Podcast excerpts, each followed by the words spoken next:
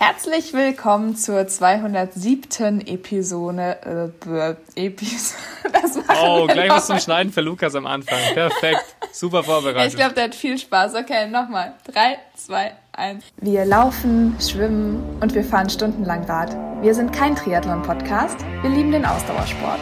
Wir sind die Wechselzonis und das hier ist der Wechselzone-Podcast.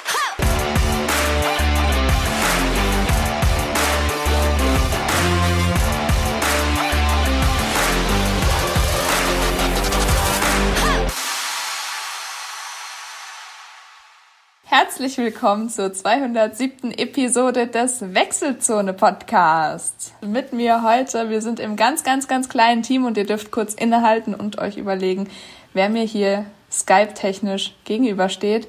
Und es ist... Ich bin es, aus Berlin. Way! Hallo Ludwig. Hallo.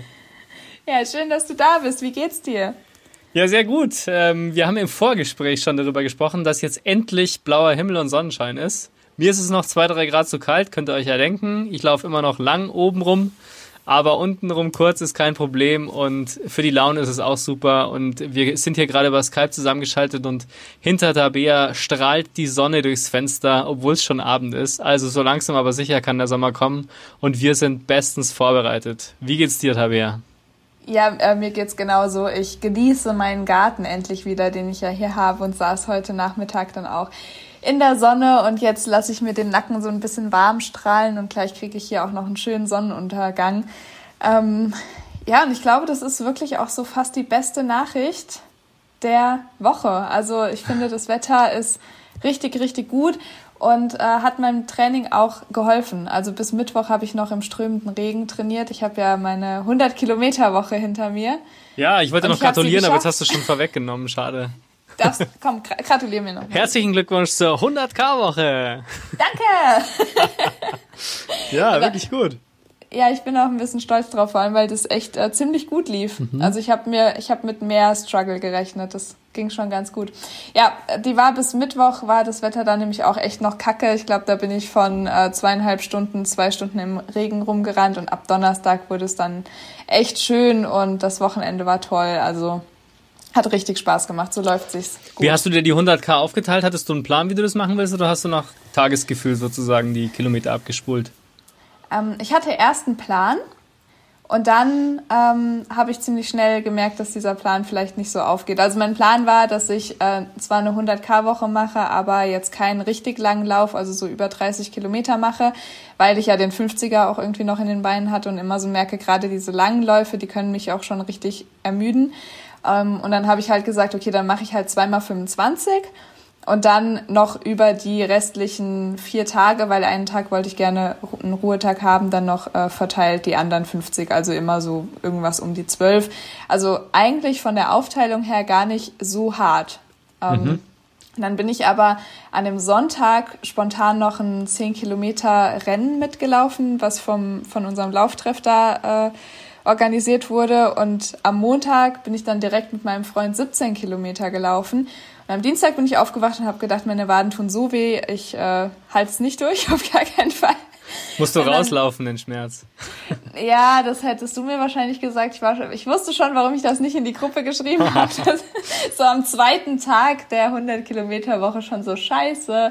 Nee, und dann habe ich aber gedacht, okay, ich wollte eigentlich meinen Ruhetag so Richtung Donnerstag schieben. Das war eigentlich der Plan.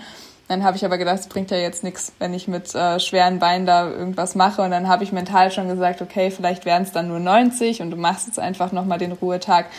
Ähm, und dann war aber ab Mittwoch lief wirklich jeder Lauf total gut. Also es war komplett die richtige Entscheidung, das so zu machen. Und dann bin ich auch äh, Mittwoch, Donnerstag, Freitag, Samstag, Sonntag durchgelaufen. Und heute habe ich wirklich die ganze Zeit noch so gedacht, oh, ich könnte ja schon wieder. Aber jetzt muss ich tapern, weil ich will ja den Urwaldsteig ja. laufen und einmal um den Edersee. Also genau, habe ich mich gezügelt. Hört sich aber gut an. Und wie gesagt, so eine 100k-Woche ist auf jeden Fall ein wichtiger Schritt und bringt ja auch, auch sicherlich was. Also insofern sehr, sehr gut. Ja, bei mir läuft es auch sehr gut. Ähm, ich habe auch ordentliche Umfänge gemacht. Ähm, mir macht es momentan auch echt Spaß, äh, langsam zu laufen und dafür viel zu laufen. Ähm, zum einen kann man mehr hören dazu, weil man entspannter ist. Und da gibt's einfach ganz viel zu hören. Ähm, zum anderen ähm, habe ich mich jetzt auch ein bisschen an das Tempo einfach gewöhnt. Ne? Also das ist wirklich so ähm, Wohlfühltempo. Wir haben ja vor kurzem erst darüber gesprochen, dass man sich auch nicht zu sehr einlullen lassen darf. Deswegen habe ich auch immer wieder meine klassischen Impulse ähm, in den Läufen drin, aber auch die gehen eigentlich ganz gut. Ähm, auch ein paar schnelle Läufe. Aber ich habe richtig Gefallen gefunden ähm, an der ähm, gemütlicheren Pace, sage ich jetzt mal. Ähm, also die Pace, die ich mir dann auch vornehme am 19. Juni. Und ähm, ja, macht Spaß. Und äh, ja, wie gesagt, ich komme immer wieder aufs Wetter zu sprechen, aber es ist dann einfach ein Punkt. Wenn das auch noch passt, dann macht es halt auch einfach nochmal Spaß, 10 oder 20 Kilometer die Woche mehr zu laufen, als man sich vorgenommen hat. Und dann am, Feiertag, äh, wir hatten ja Pfingsten jetzt ähm, zwischen den Episoden, ähm, auch nochmal den freien Tag richtig zu nutzen und ähm, ja, und da einfach nochmal zehn Kilometer mehr draufzulegen, wenn man sich gut fühlt und man auch die Zeit dann eben hat. Das ist schon auch immer ganz schön. Und insofern muss ich sagen, ja, fühle mich gut, Beine sind fit, ähm, Körper ist fit, Kopf ist fit, ähm, ja, macht Spaß, wirklich. Und ich, ganz ehrlich gesagt, ähm, ich habe letztens jetzt, letzte Woche ging eine Mail vom, vom Veranstalter des Frankfurt-Marathons ähm, raus. Das ist mhm. vielleicht auch noch eine ganz interessante Info, dass die momentan damit rechnen, dass der tatsächlich auch stattfinden wird im Oktober ähm, und die Vorbereitungen jetzt anlaufen und ich freue mich da natürlich auch drauf, aber ich muss wirklich sagen, ähm, ich habe inzwischen kein großes Problem da, mehr damit zu sagen, das wird definitiv, also definitiv in Anführungsstrichen, aber ich nehme es mir eigentlich schon vor, ähm, der letzte schnelle Marathon für mich, bevor ich dann wirklich umschwenke. Und ähm, ich habe gedacht, dass mir der Abschied sozusagen schwerer fällt, aber ich hätte im Moment echt keinen Bock auf hartes Marathontraining, ehrlich gesagt. Ich bin echt im Ultramodus im Moment. Und ich hoffe, das bleibt jetzt zumindest mal bis zum 19. Juni so. Ja, es wäre schon bald, ne? Also es, ja. es, wird einiges abgerissen hier in der Wechselzone ja, in den nächsten absolut. Monaten. Das kann man schon mal sagen. Ja, aber wie cool, dass der Frankfurt-Marathon stattfindet. Dann sollte ich mich ja vielleicht doch auch noch mal registrieren. Ja, also die Planungen laufen, wie gesagt, an. Das war jetzt die Meldung, die, die kam und die Vorbereitungen und so. Es gibt noch keine offizielle äh, Genehmigung. Klar, man weiß ja noch nicht genau, wie das Infektionsgeschehen und so weiter sich entwickelt. Mhm. Die Zahlen sind momentan extrem gut. Allerdings, äh, also ich, ich kann es den Leuten nicht vermiesen, rauszugehen und so weiter. Aber ähm, ich habe zumindest das Gefühl, Corona ist in den Köpfen vorbei. Das ist nicht ungefährlich. Das sollte man vielleicht auch nochmal innehalten und wirklich abwarten, bis alle möglichen Leute äh, durchgeimpft sind. Ähm, aber ja, ich bin eigentlich auch ganz optimistisch. Also ich glaube, dass wir einen goldenen Herbst erleben. Äh, vielleicht einen Sommer, der länger dauert, nachdem er so spät begonnen hat. Und ich glaube, dass der Herbst wirklich eine gute Zeit für alle wird. Und Mal gucken. Ludwig, haben wir das nicht letztes Jahr auch schon gesagt? ja, letztes Jahr haben wir gesagt, warten wir noch mal Ostern ab.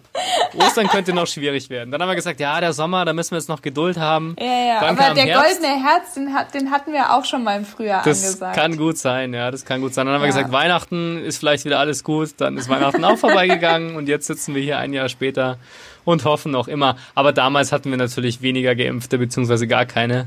Und ja, äh, ja da geht jetzt schon was voran, glaube ich. Hoffe ich zumindest. Auf jeden Fall, ja. ja. Also lassen wir uns mal nicht entmutigen. So, genau. Ähm, es ist ja mehr oder weniger eine Sonderfolge mhm. heute, kann man schon so sagen. Ähm, und wir haben uns eigentlich was ziemlich Cooles rausgesucht. Wir haben uns nämlich zwei äh, ganz tolle Interviewpartnerinnen oder du hattest auch nur eine? Oder hattest nee, zwei hatte ich tatsächlich. Da, zwei. Gut, dann mhm. haben wir mhm. uns drei wundervolle Interviewpartnerinnen äh, in die Wechselzone geholt, die mit uns, ja, und wir haben uns, glaube ich, auch noch nicht geeinigt, unter welches Thema wir diesen Podcast jetzt wirklich stellen. Aber äh, sagen wir mal, wir sprechen viel über Vereinsstrukturen, ähm, die, ja, Ludwig, ich, hast du, kannst du es noch besser beschreiben, was das also, Thema eigentlich ist?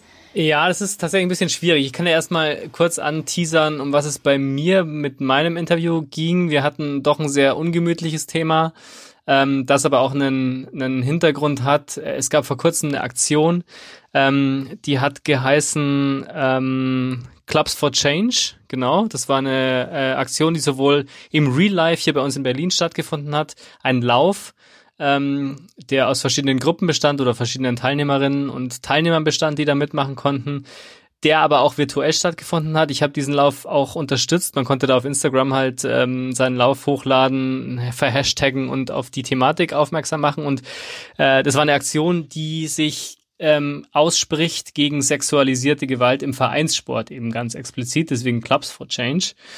Und ähm, die Aktion ist mitinitiiert worden von dem Fußballverein Berolina Mitte hier bei uns in Berlin. Und ähm, ich habe eine ehemalige Kollegin von mir, mit der ich noch Kontakt habe, die spielt dort. Ähm, und die hat mich auf die Aktion aufmerksam gemacht, hat mich gefragt, ob ich dabei sein will. Habe ich gesagt, ja, würde ich machen, aber dann verlange ich mindestens ein Interview, damit wir hier in der Wechselzone drüber sprechen. Da war sie dann sofort dabei. Und dann schließlich ähm, habe ich mit Kati und Ellie das sind die beiden ähm, vom Verein Berolina Mitte, die ich getroffen habe, über dieses Thema gesprochen. Und da ging es eben äh, um sexualisierte Gewalt im Vereinssport, im Sport allgemein, aber auch die Frage, und da ist es dann wirklich interessant geworden, ähm, was kann man ganz äh, speziell oder ganz, ganz konkret und pragmatisch tun, um diesem Thema zu begegnen. Also die Aktionen sind das eine. Das ist ganz nett. Wir haben auch ein bisschen drüber gesprochen, wie einfach Aktivismus heute eigentlich auch im Zusammenhang mit Digitalisierung und Social Media ist, aber was man eigentlich äh, noch viel effektiver machen müsste. Darum ging's. Und äh, dein Thema ist zumindest mal verwandt, weil es da auch um das Thema Frauen im Sport ging, aber das weißt du besser. Genau, also wir haben uns das so überlegt, dass wir quasi mit meinem Interview einleiten. Und zwar hatte ich die liebe, liebe Jule da. Jule kenne ich jetzt seit äh, zwei Jahren aus dem Sportstudium und äh, Jule ist natürlich auch Sportstudentin. Das kann, können sich viele jetzt denken. Aber sie ist auch Kinderleichtathletiktrainerin. Und ich habe mit ihr sehr viel über Kinderleichtathletik gesprochen, was super, super spannend war für mich, aber ich glaube für alle Eltern oder wollenden, werdenden Eltern äh, da mal wirklich reinzuhören, mal zu gucken, was, was ist Kinderleichtathletik überhaupt und wie hat sich die Leichtathletik da in den letzten ähm, Jahren auch neu positioniert, was schon mal sehr spannend war. Und über diese Schiene sind wir natürlich auch darauf gekommen, ähm, welche Rolle eben Geschlecht auch in der Kindheit schon hat. Ähm, wie Jule das vielleicht auch mit ihren Kindern macht, wie sie die äh, Kinder trainiert, die Mädchen und die Jungs trainiert. Und äh, ja, das vorgelagert zu dem, was dann bei euch kommt, nämlich äh, Vereinssport und ich sag mal bei den, bei den großen Mädchen, bei den Frauen dann, äh, wird es, glaube ich, ganz rund. Und dann würde ich sagen, Fall. hören wir jetzt einfach direkt rein oder hast du noch ein Nee, ich wollte nur sagen, es ist natürlich kein schönes Thema. Also wenn man Probleme mit dem Thema hat, sollte man das vielleicht sich nochmal überlegen. Wir sprechen aber auch keine ganz drastischen Sachen an. Also insofern glaube ich, ähm, es ist auf jeden Fall ein Thema, das noch viel zu wenig beleuchtet wird. Vor allem ja. eben auf Vereinsebene. Das ist wirklich, äh, das hat mich schon beeindruckt. Ähm, auch was so von politischer Ebene eigentlich noch möglich wäre und aber noch nicht passiert. Und deswegen fand ich es für uns auch gut, weil es auch so ein bisschen sportübergreifend ist, ne? Durch diese Clubs for Change Geschichte, die ja ein Lauf war, ein Virtual Race, aber auch ein echtes, ein echter Lauf in Berlin hier, fand ich das total ein schönes, äh, schönes Symbol oder eine schöne Geste, eben zu sagen, es ist egal welcher Sport, auch wenn es aus einem Fußballverein kommt jetzt, ähm, sind wir alle Sportlerinnen und Sportler, die da zusammenhalten müssen und so ein Thema angehen müssen. Mhm. Ähm, und äh, ja, das hat mir echt super gefallen, auch in unserem Gespräch. Ähm, Ellie und Kati sind keine Läuferinnen, explizit nicht. Das sind wirklich Fußballerinnen durch und durch.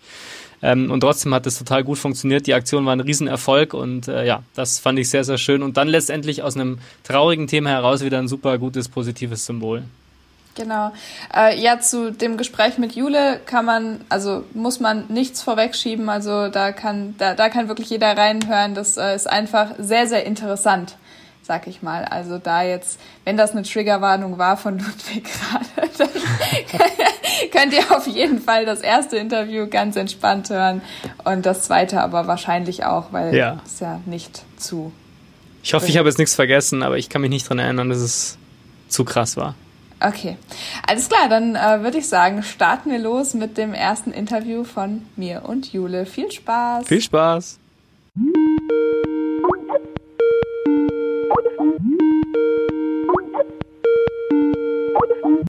Hallo und herzlich willkommen in einem Format, was schon fast wieder vergessen war. Es tut mir sehr, sehr leid, ich war ähm, nicht so ähm, produktiv in letzter Zeit. Aus der Box, hier ist Tabea und ich habe heute eine ganz wundervolle Interviewpartnerin bei mir und zwar die Jule. Hallo.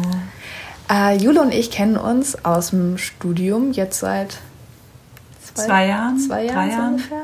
Ja, äh, Jule wurde mir damals empfohlen, so wenn, wenn du Touren hast und da ist eine Jule, die hat voll die gute Körperspannung. Nimm die mal. Wer war das denn? Kai. Ah, okay. Ja. ja. Grüße gehen raus an Kai. Ja, danke Kai. War auf jeden Fall ähm, gut, dass du mir empfohlen wurdest, ja. weil es hat sich auch eine sehr, sehr schöne Freundschaft entwickelt. Das stimmt. Ich. Und vor allem auch ähm, eine der wenigen Freundschaften, die da, also durch Corona noch gewachsen ist. Also, ja, das stimmt. Ja. ja, regelmäßig haben wir uns irgendwie getroffen. Ja. War schön. Ja. Wir hatten Tanzen zusammen. Das war ja. das Gute an der Sache. Das heißt, wir haben uns eh einmal die Woche treffen müssen.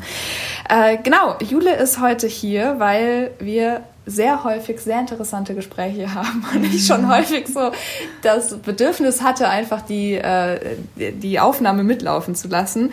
Ähm, weil, vielleicht, ich gebe jetzt einfach das Wort an dich, du bist Kinderleichtathletiktrainerin. Ja, das stimmt. Ich mache Leichtathletik schon seit ich, ich glaube, ich habe angefangen, da war ich zwölf oder dreizehn. Es war so ein bisschen aus der Not geboren, muss ich sagen, ähm, weil es bei uns gar nicht so richtig viele Alternativen gab. Also mhm.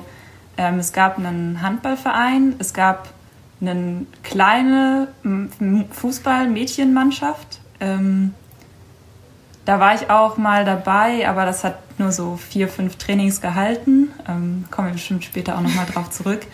Ähm, und viele meiner Klassenkameradinnen waren dann halt in der Leichtathletik. Und dann habe ich das irgendwie mal ausprobiert, habe angefangen, war ganz gut, hat mir Spaß gemacht. Und ja, dann habe ich das ein bisschen durchgezogen. Ich glaube, bis ich so 16, 17 war, auch relativ, ähm, relativ viel. So drei, viermal die Woche auch trainiert und so. Und dann ist so das, das klassische Thema passiert. Es gab keine Trainer mehr. Oh. Und ähm, dann hatte ich halt die Wahl, fahre ich quasi zum nächstgrößeren Verein, was für mich dann immer bedeutet hätte, so mindestens 30, 40 Minuten Fahrzeit äh, mit Bus und Bahn, weil meine Eltern das halt auch nicht hätten irgendwie fahren können oder so. Ähm, oder versuche ich das aufzufangen und dafür zu sorgen, dass das späteren Generationen quasi nicht passiert und steige als Trainerin ein. Und dann bin ich so mit 15, 16 Jahren zum, zum Trainerin gekommen. Krass. Also das heißt, du warst eigentlich noch in der U18, aber ja. warst dann gleichzeitig schon Trainerin für die noch kleineren. Genau, genau. Ich habe dann angefangen mit den 11-, 12-Jährigen ähm, und eigentlich war ich auch immer ganz happy mit den Kleinen das zu machen, weil da ist der, der Rahmen noch nicht so wichtig. Also man kann dann viele Spiele spielen und man hat irgendwie, der Fokus lag halt drauf, die zu bewegen und nicht so, wir machen jetzt krasse Leichtathletik. Und dann musste ich aber gezwungenermaßen durch die Trainerstrukturierung bei uns im Verein dann die, sag ich mal, die Pubertierenden nehmen, wo ich auch dann echt sagen muss, wo ich an meine Grenzen gekommen bin. Ähm, weil wenn du so gerade 18 Jahre alt bist ähm, und musst dann so 12, 13 pubertierenden Mädchen und Jungen erklären, wo es lang geht, das war schon auch eine Grenzerfahrung, würde ich sagen. Also aber also war das oder ist es so gang und gäbe, dass Leute auch so früh schon ins Trainersein reinwachsen oder war, warst du da eher so eine Ausnahme? Weil ich stelle mir das auch krass vor.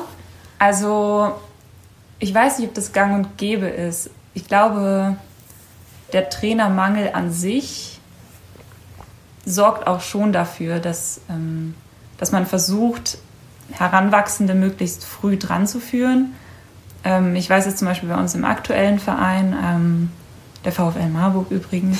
ja. Ähm, Grüße gehen raus.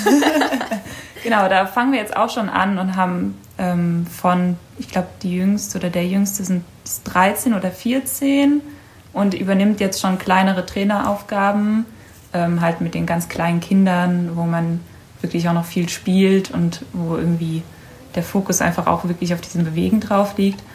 Ähm, und die älteste ist, glaube ich, jetzt 16 oder 17. Das ist so unsere nachwachsende Trainerinnen-Generation. Mhm. Ähm, und ich glaube schon auch, dass das wichtig ist.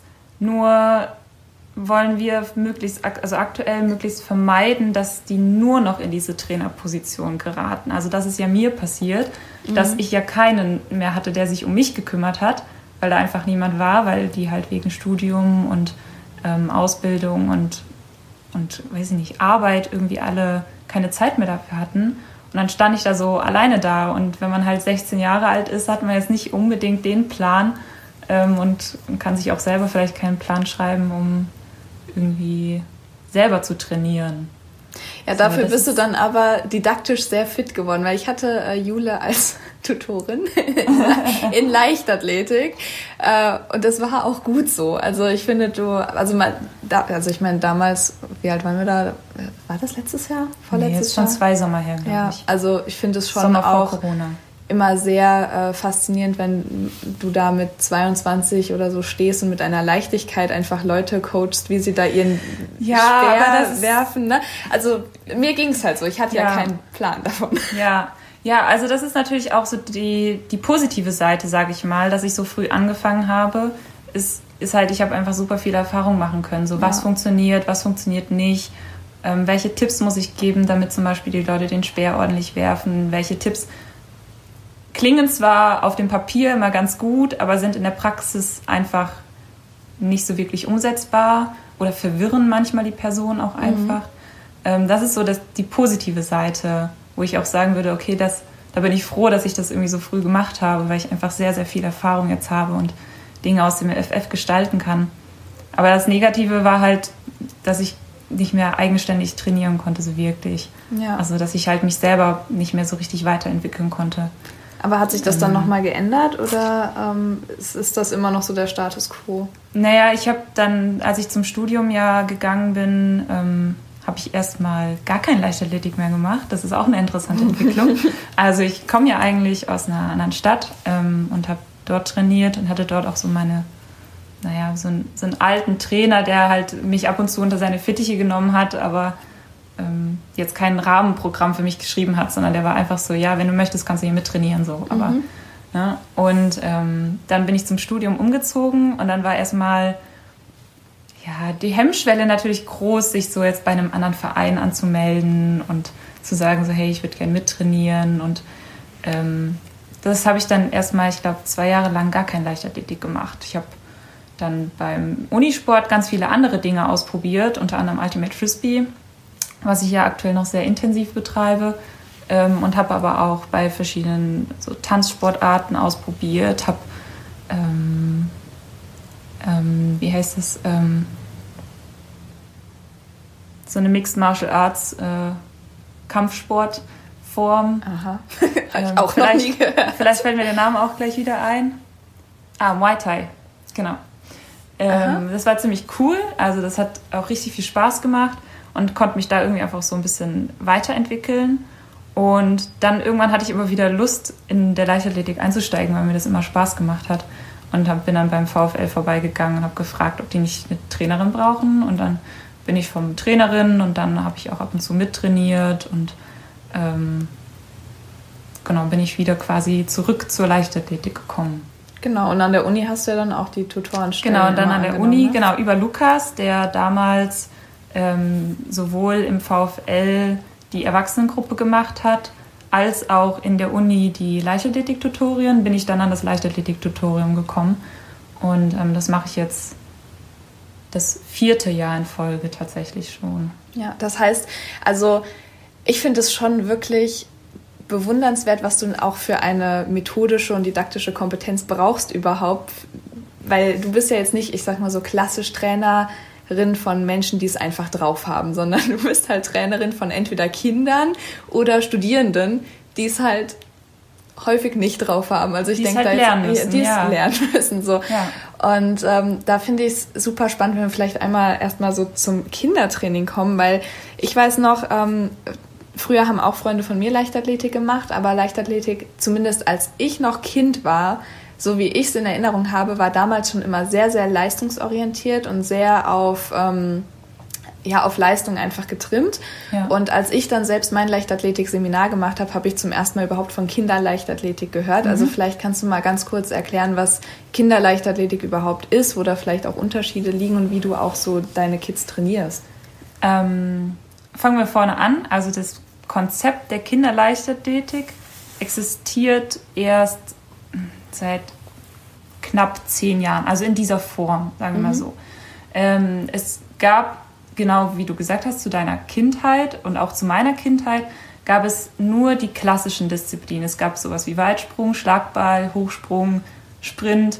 Ähm, und da wurde keine Ausnahme gemacht. Also auch wenn du sechs Jahre alt warst, musstest du irgendwie 50 Meter sprinten und in die Weitsprunggrube hüpfen und einen 80 Gramm Ball werfen. Mhm, das, ähm, ähm, ja.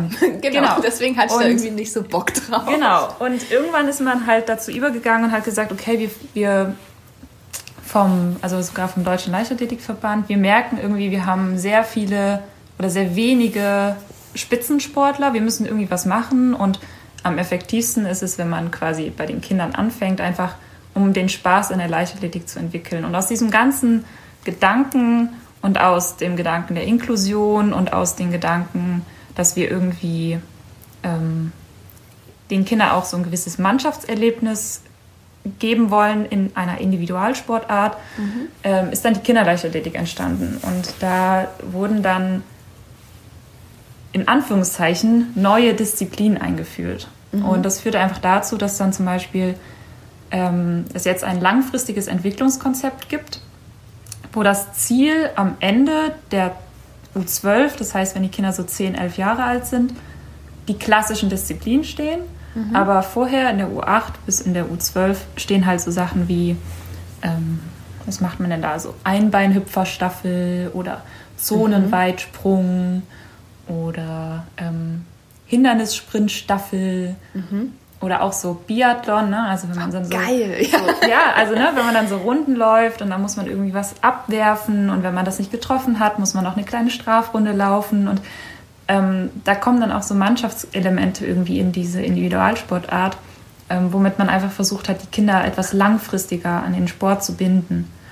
Und ähm, das heißt, wenn wir von Kinderleichtathletik reden, sprechen wir eigentlich immer von den Jahren quasi vor elf, zwölf Jahre. Mhm. Und danach kommt so die klassische Leichtathletik.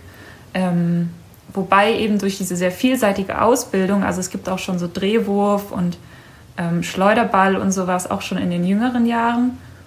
Und dann, wenn man in der, in der U14 quasi darauf aufbaut, dann haben die viele Grundelemente schon.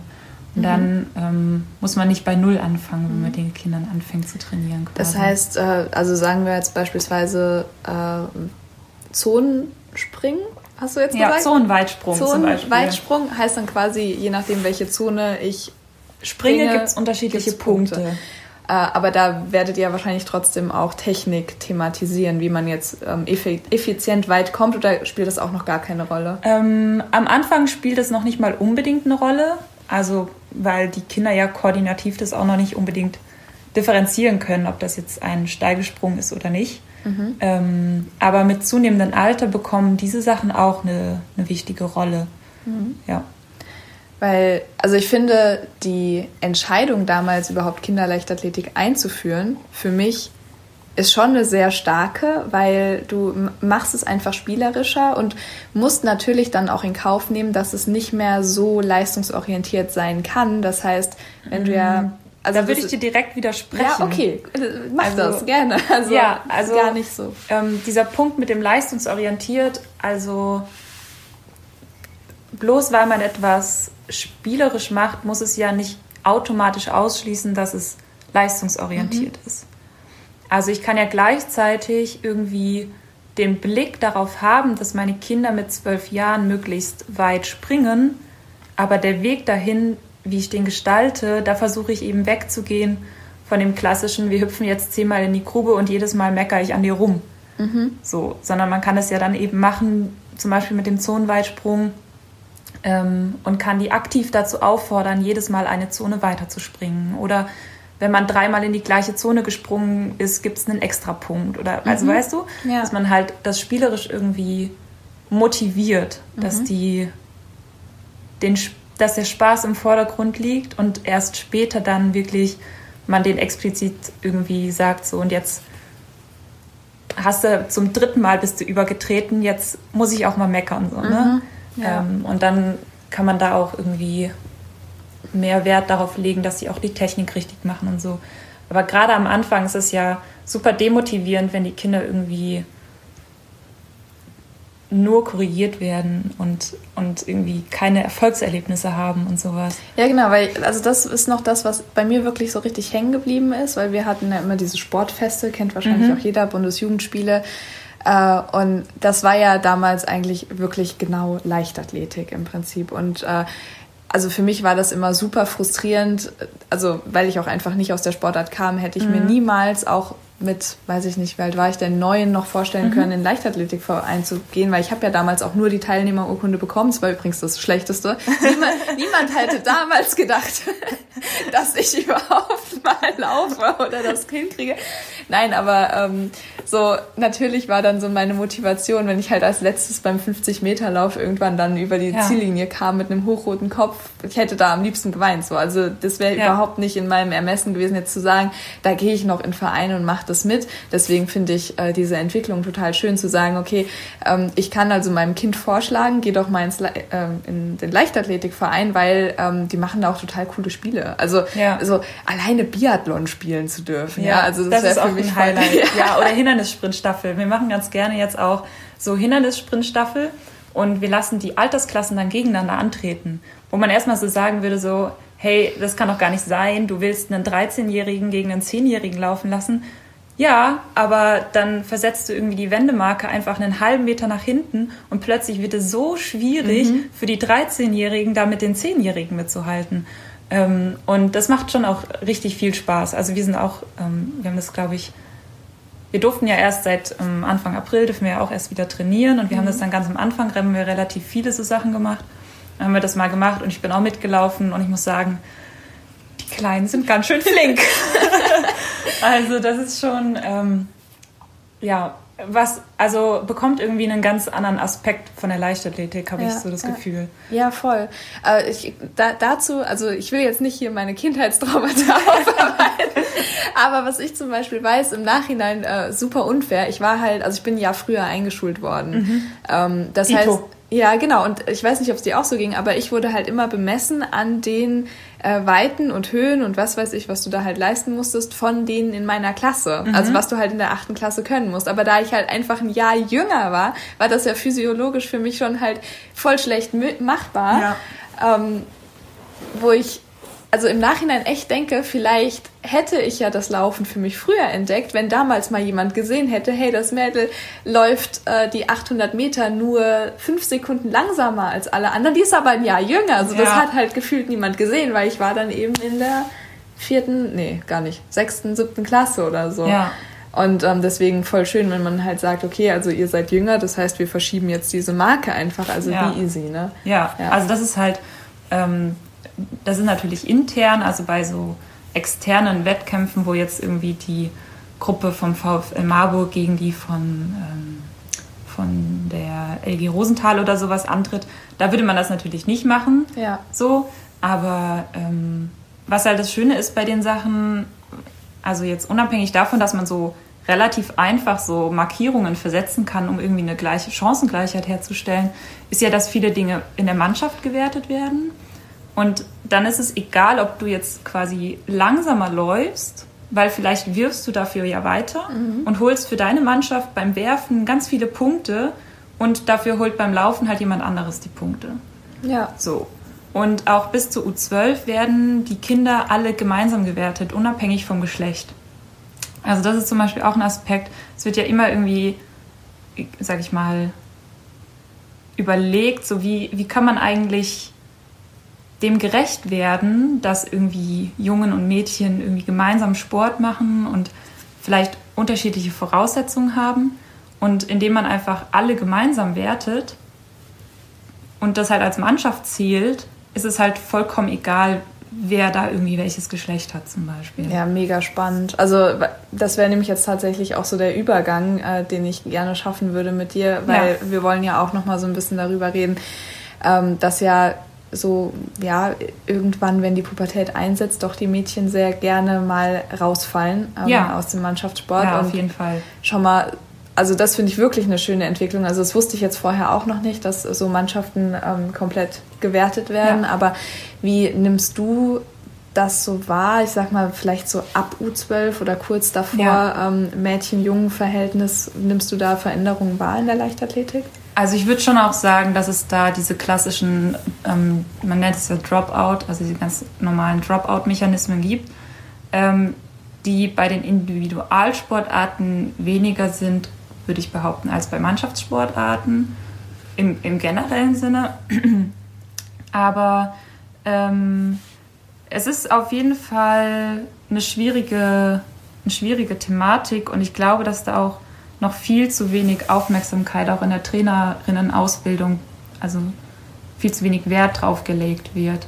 Mhm. Ähm, ich merke das jetzt gerade selber, dass ich mich halt viel mit der Thematik beschäftige, auch dank dir. Also seit du angefangen hast, viel über zyklusbasiertes Training zu schreiben und ähm, bin ich erst überhaupt auf die Idee gekommen, mal zu überlegen, ja, wann geht das denn eigentlich los in der, in der Kinder- und Jugendleichtathletik? Mhm. So, muss ich das auch schon beachten? Ist das für mich relevant? Und ähm, wie hängt das zusammen mit halt anderen Faktoren, die irgendwie so diesen Dropout begünstigen? Mhm. Ähm, und ich bin noch ganz am Anfang. Also ich beschäftige mich jetzt gerade mit der Thematik.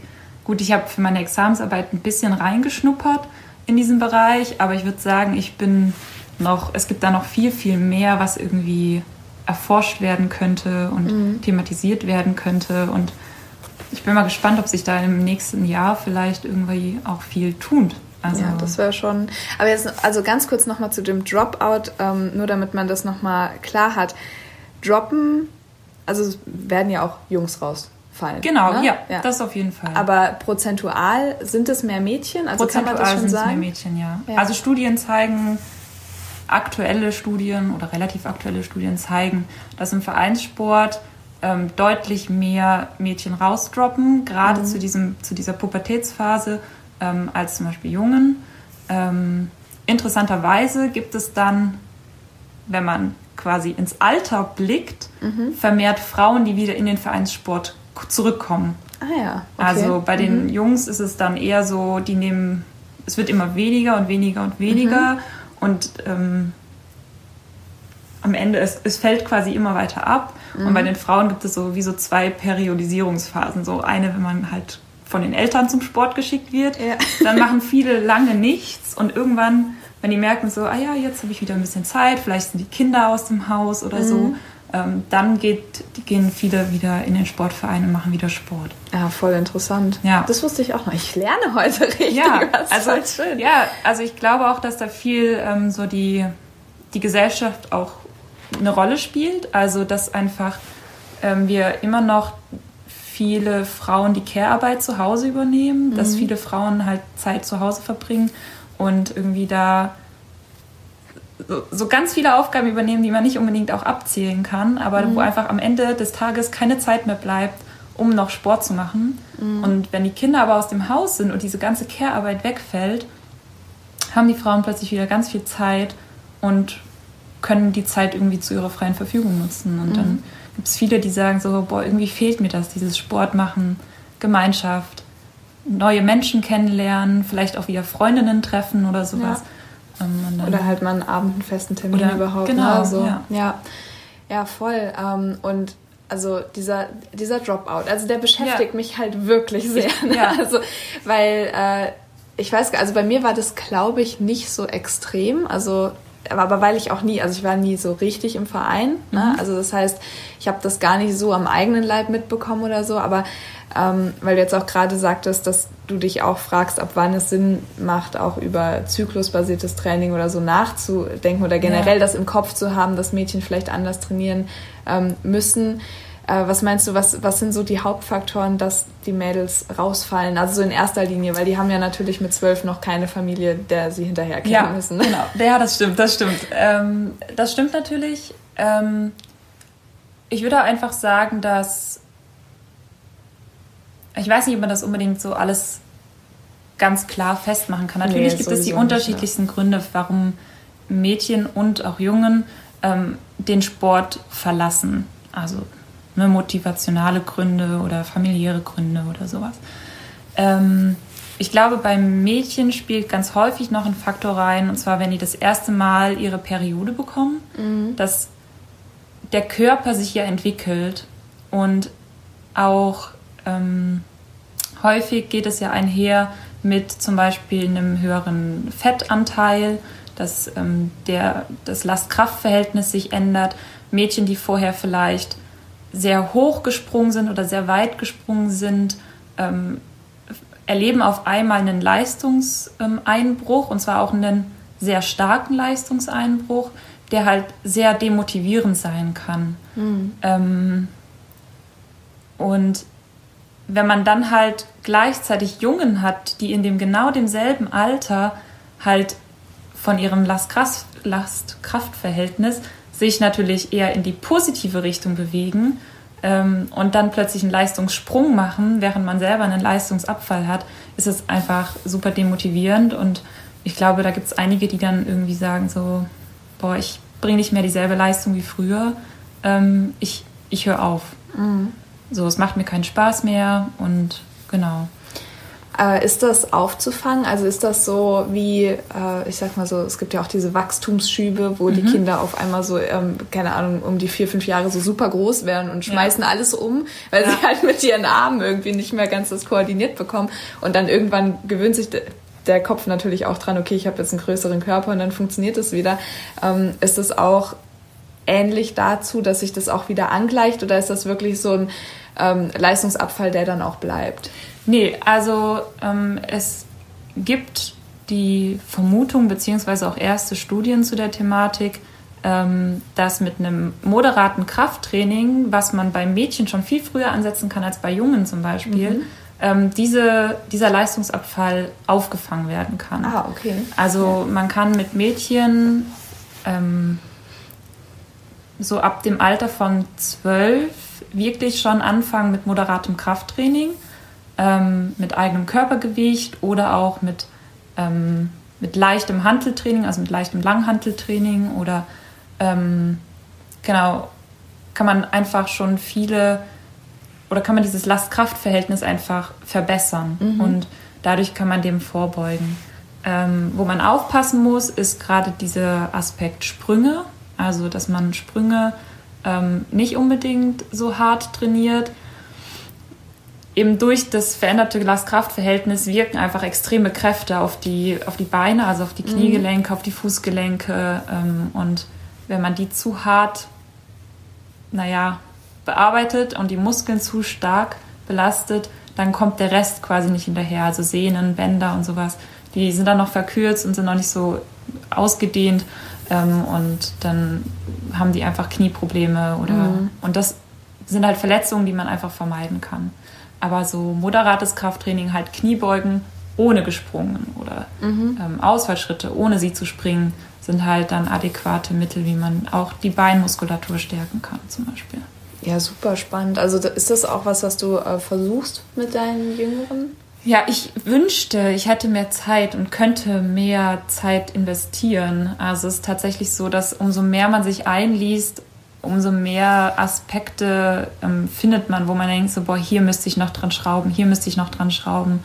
Ähm, und ich versuche es jetzt so langfristig gedacht schon auch anzudenken, dass ich zum Beispiel überlege, okay, ist es sinnvoll, ein eigenes Krafttraining oder ein eigenes Zirkeltraining für Mädchen ab einem gewissen Alter einzuführen, wo einerseits dem Rechnung getragen wird, dass eben die irgendwie eine andere körperliche Entwicklung haben, mhm. aber auch um denen einen geschützten Raum zu bieten, wo sie lernen, dass es okay ist, Krafttraining zu machen mhm. und dass es sogar förderlich ist und dass, dass man auch Dinge thematisiert wie, wie das Körperbild, also ähm, ganz häufig hat man ja das von der Gesellschaft auch herangetragen wird an Mädchen in dem Alter irgendwie, du musst so und so aussehen, weil nur schlanke Mädchen sind schöne Mädchen. Mhm. Und ähm, das Problem ist halt genau, also wenn du halt dich nur runterhungerst und keine Kraft aufbaust, dann geht halt deine Leistungsfähigkeit einfach krass zurück. Ja. Und ähm, dass man sowas halt auffangen könnte, indem man sagt, wir machen einen geschützten Raum, wo wir das thematisieren, wo wir auch mhm. sagen, so hey, es ist wichtig, dass ihr genug esst, dass ihr regelmäßig esst, dass ihr die richtigen Nahrungsmittel zu euch nehmt. Und das ähm, sind die richtigen dann Und das auch, sind ne? übrigens ja. die richtigen, ja. genau. Ja. Und es ist wichtig, dass ihr Krafttraining macht. Und ähm, langfristig gesehen werdet ihr auch noch wachsen und alles, was ihr jetzt gerade an Kraft zunehmt und vielleicht auch an Gewicht, was man auf der Waage nachher sieht, wird sich auch später wieder rauswachsen. Da müsst ihr keine mhm. Sorge vor haben. Ähm, also das wäre so mein, mein Idealwunsch, dass ich dafür noch die Zeit hätte, mhm. um das eben zu investieren. Ich finde auch die Idee irgendwie ganz interessant, ähm, weil Ja, es ist ja häufig, also häufig kriegt man ja als Mädchen oder vielleicht auch später noch als Frau immer mal wieder mit, so, das kannst du nicht, weil du bist ein Mädchen. Ne? Ja. Also so, äh, ich, ich habe immer noch diesen Text im Kopf, den wir irgendwann mal gelesen haben. Ich weiß nicht mehr so ganz genau, was drin stand, aber der hieß allein schon Werfen wir ein Mädchen. Das hat mir so die Augen geöffnet, weil ich mir so dachte, ja, das ist eben auch fast schon eine Beleidigung. Ja? ja? Also Mädchen können immer irgendwas nicht so gut wie Jungs. Und wenn man jetzt aber hergehen würde und sagen würde, äh, wir machen jetzt ein Krafttraining, nur ja. für die Mädchen der U12, weil die Jungs wisst ihr Jungs, es ist einfach nicht für euch. So, ja. ihr könnt damit halt mit 14 anfangen. So, ja. einfach den Mädchen auch mal einzuräumen. Ähm, wir machen das für euch, weil ihr das könnt. Ja, ja? genau. Und, weil ihr etwas könnt. Genau. Und nicht nur, weil ihr irgendwie ein Defizit habt, ja. sondern weil ihr jetzt körperlich perfekt in der Lage seid, das umzusetzen. Ja. Dieser Text, den du ansprichst, ist übrigens von Iris äh, Marion Young. Ähm, falls wow. jemand nachlesen möchte. Ja. Ohne dass sie sich irgendwas hier aufgeschrieben hat. Nicht nee, schlecht. ich ähm, habe ich habe mich doch mit meiner Examensarbeit habe ich ja, mich doch auch ja. mit der Thematik beschäftigt und unter anderem ist dieser Text auch aufgetaucht und wird gerne ähm, rezipiert. Also mhm. einfach, weil es ein guter Text ist, der das auf den Punkt bringt, warum oder welche gesellschaftlichen Faktoren eigentlich mit reinspielen, dass Mädchen zum Beispiel im großen Durchschnitt eine schlechtere Wurf, was heißt, wie soll ich denn sagen, schlechter werfen. Ja. So. Ich ist sage bewusst ja. im Durchschnitt, weil es halt nicht auf alle zutrifft. Ne? Ja. Also es gibt natürlich auch Mädchen, die werfen besser als Jungen. Mhm. Im Durchschnitt gesehen ist es aber so, dass bei allen anderen Aspekten wie Laufen, Springen liegen die Durchschnittswerte ungefähr auf gleichem Niveau und mhm. beim Werfen ist es wirklich ein signifikanter Unterschied, den man messen kann. Und die Frage ist eben, liegt es daran, dass Mädchen einfach die Kraft und die Koordination dafür nicht haben? Oder spielen da noch andere Dinge rein? Und in diesem Text wird es sehr schön anschaulich erklärt, welche gesellschaftlichen Vorstellungen und Erwartungen eigentlich an, an Mädchen seit ihrer kleinsten Kindheit herangetragen werden, die dafür sorgen, dass sie im Endeffekt schlechter werfen. Ja. Also es ist es super ist spannend ja, ähm, und man könnte da jetzt noch viel, viel tiefer reingehen. Ähm, ich weiß nicht, ob wir das jetzt noch machen wollen. Ähm, ähm. ja, ich, also ich glaube, wenn man es einfach ganz oberflächlich betrachtet, ne, also ich glaube, jeder kennt, also wir, da müsste man eigentlich fast aus der Leichtathletik vielleicht rausgehen und sagen, man nimmt einfach Mädchen und Jungen, die beide äh, aktive Kinder sind, aber jetzt nicht unbedingt aus der Leichtathletik kommen, man gibt den Ball in die Hand und man schaut sich an, wie die zwei werfen, dann würde man wahrscheinlich beobachten, dass das Mädchen eben einfach nur den Arm benutzt und wirft ja. oder vielleicht noch so ein bisschen aus der Schulter heraus und halt ja. wirft und der Junge einfach in eine ökonomische Wurfposition sich positioniert und dann quasi aus der Drehung des Körpers den Ball irgendwie nach vorne katapultiert. Ja. So. Und ähm, das ist einfach eine Beobachtung, die man, also was jetzt wirklich nicht irgendwie total stereotypisch ist, sondern was man wirklich beobachten kann. Genau, was man beobachten kann und was halt vor allem daran liegt, dass ähm, Mädchen diese Wurferfahrungen fehlt. Also wenn man sich halt die Sozialisation von Kindern anschaut, ähm, wird also werden an Mädchen immer Erwartungen herangetragen wie du musst klein oder du musst klein und zierlich sein, du darfst nicht dreckig sein, du darfst nicht laut sein, du darfst dir keinen Raum nehmen. Ähm, und so Verhaltensweise wird immer positiv ähm, bewertet, wenn du wenn du leise bist, dann sagen alle, oh, warst du ein braves Mädchen. Ja, genau. und, mhm. ähm, und wenn du mal laut bist, dann fällst du total aus der Ra Rolle. Also wenn du mal irgendwie dir was nimmst, was dir gehört und dabei irgendwie jemanden schubst oder sowas, dann wird es direkt negativ bewertet, wird direkt gesagt, so sei doch kein böses Mädchen und mhm. man schubst nicht. Und, und bei Jungen ist vieles noch so. Sind ja, halt Jungs, kann, ne? ja, genau, sind halt Jungs. Die spielen halt ein bisschen, bisschen rauer. Da ist der Ton schon mal ein bisschen, mhm. bisschen anders. Und ähm, solche Sachen spielen alle damit rein. Und auch Werfen ist halt etwas, keine Ahnung, mit Kastanien auf dem Schulhof werfen, mit Schneebällen werfen. Ne? Das ist immer. Mhm. Ähm, ist ja eigentlich was, was man jetzt nicht macht. Ne? Genau, das, also, das macht ja. man halt nicht. Ja. Ne, das ist halt, im Kleidchen geht das halt auch nicht. Ja, also. Ähm, und da merkt man, also das zieht sich halt durch und das beginnt schon im Kindergarten. Leider Gottes beginnt das schon im Kindergarten oder eigentlich, wenn die Kinder schon noch kleiner sind, aber also so im Sandkasten beginnt das schon, ähm, setzt sich fort im Kindergarten, wird auch in der Grundschule immer so weitergehen. Ähm, und dann, wenn man eben sich 13-Jährige anguckt, dann liegen da einfach ganz unterschiedliche Lebensläufe zugrunde. Ja, ja, ähm, auf jeden Fall. Und das merkt man, ich weiß auch gar nicht warum, aber irgendwie merkt man das beim Thema Werfen ziemlich stark. Also ja. man könnte ja fragen, warum nicht beim Springen? Ja. So, aber ähm, das irgendwie, ja, also müsste man jetzt mal sich Studien anschauen, ja. ähm, warum das gerade im Werfen so explizit zutage tritt und nicht beim Springen zum ja. Beispiel. Ja, ich meine, also wen es interessiert, ich äh, kann den Text wirklich einfach in die Shownotes packen und dann kann ja. man sich das auch nochmal durchlesen, weil ich, also das finde ich einfach auch so spannend, ähm, wenn wir zwei über die Kinderleichtathletik reden oder das, was du eben auch ähm, ja, im Training machst. Du erzählst mir auch immer gerne äh, mal was davon, was du vorhast. Einfach weil da so viele Faktoren mit drinne sind, die du zu berücksichtigen hast, weil du eben nicht einfach nur die, weiß ich nicht, B-Jugend trainierst, die sowieso schon total ähm, leistungsorientiert ist und dem du nur noch sagen musst, musst, wie sie jetzt die Speerspitze irgendwie noch besser ja. nach oben oder unten oder ich weiß es ehrlich gesagt Links gar nicht. oder rechts. Genau, ja. also auf jeden Fall halten müssen, sondern dass du ja wirklich so einen bunten Pool bekommst von Mädchen und Jungen und allem dazwischen, ähm, die auch alle zusammen gewertet werden. Ich finde das so toll. Also das ja. ist wirklich so die, die, äh, das, was ich mitnehme für heute. Ich glaube, das ist auch etwas, wodurch ähm, oder weshalb wir so erfolgreich sind aktuell. Ich kann mhm. immer nur, ich sehe es immer nur beim VfL natürlich. Ähm, ich weiß nicht, wie es in anderen Teilen von Deutschland oder in anderen Sportvereinen aussieht. Aber wir haben aktuell in der, wenn wir dienstags zum Beispiel auf dem Platz sind und alle Kindergruppen und Jugendgruppen sind unterwegs, haben wir zwischen 60 und 80 Kindern da. Wow. Und ich okay. würde behaupten, 40 davon entfallen auf die Jahrgänge unter 12. Krass. Also, und die restlichen ja. 20 bis 30 Kinder sind dann U14 und älter.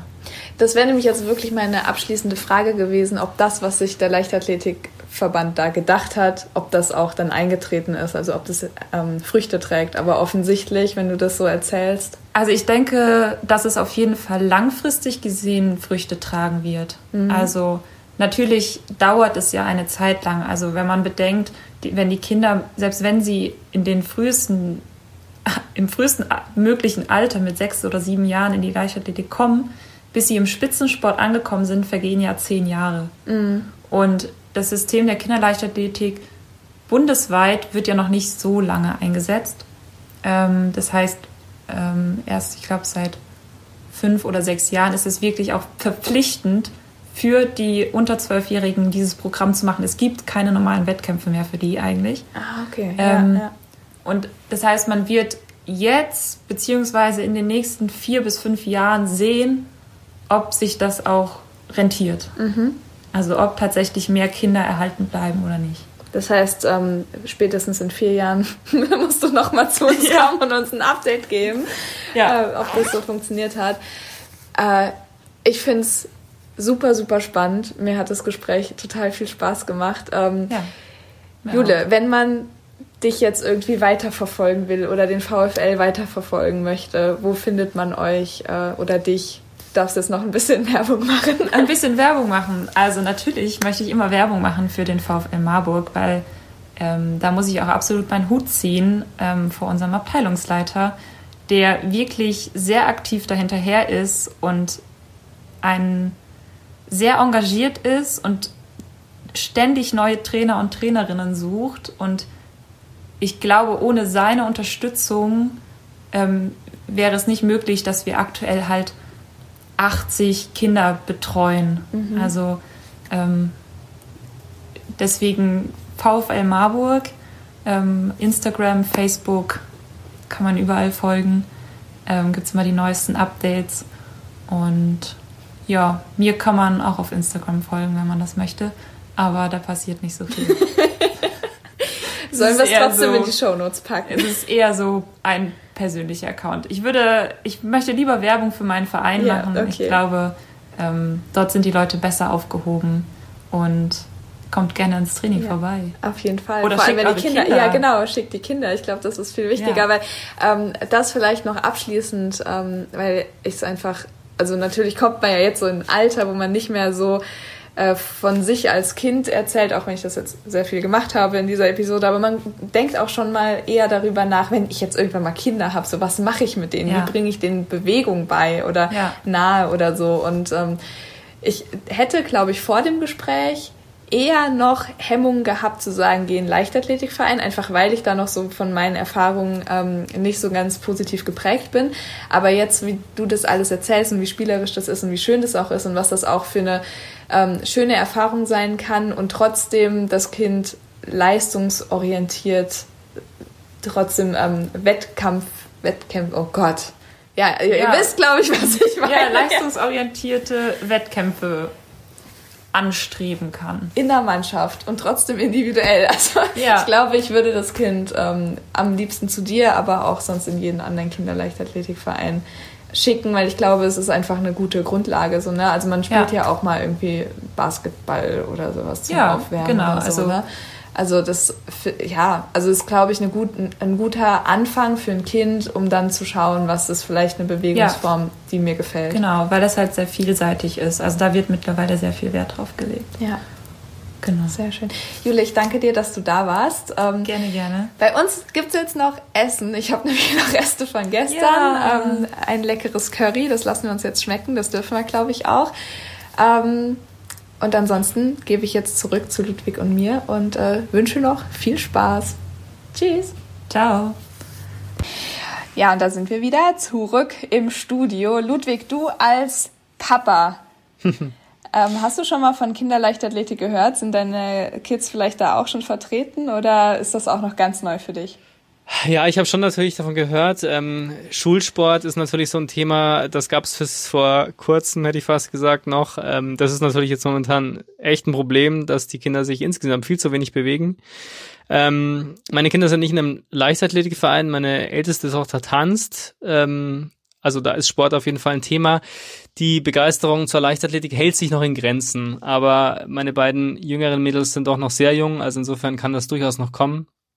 Aber ich glaube, jetzt unabhängig davon, dass es jetzt um Vereinssport geht, ähm, finde ich es extrem wichtig, ähm, dass man irgendwie dafür sorgen kann, ähm, dass sich die Kinder bewegen und, und rausgehen und so weiter. Und jetzt ist mir eigentlich erst, jetzt kommen wir wieder auf dieses Thema zu sprechen, aber es ist halt nun mal ähm, irgendwie allumfassend.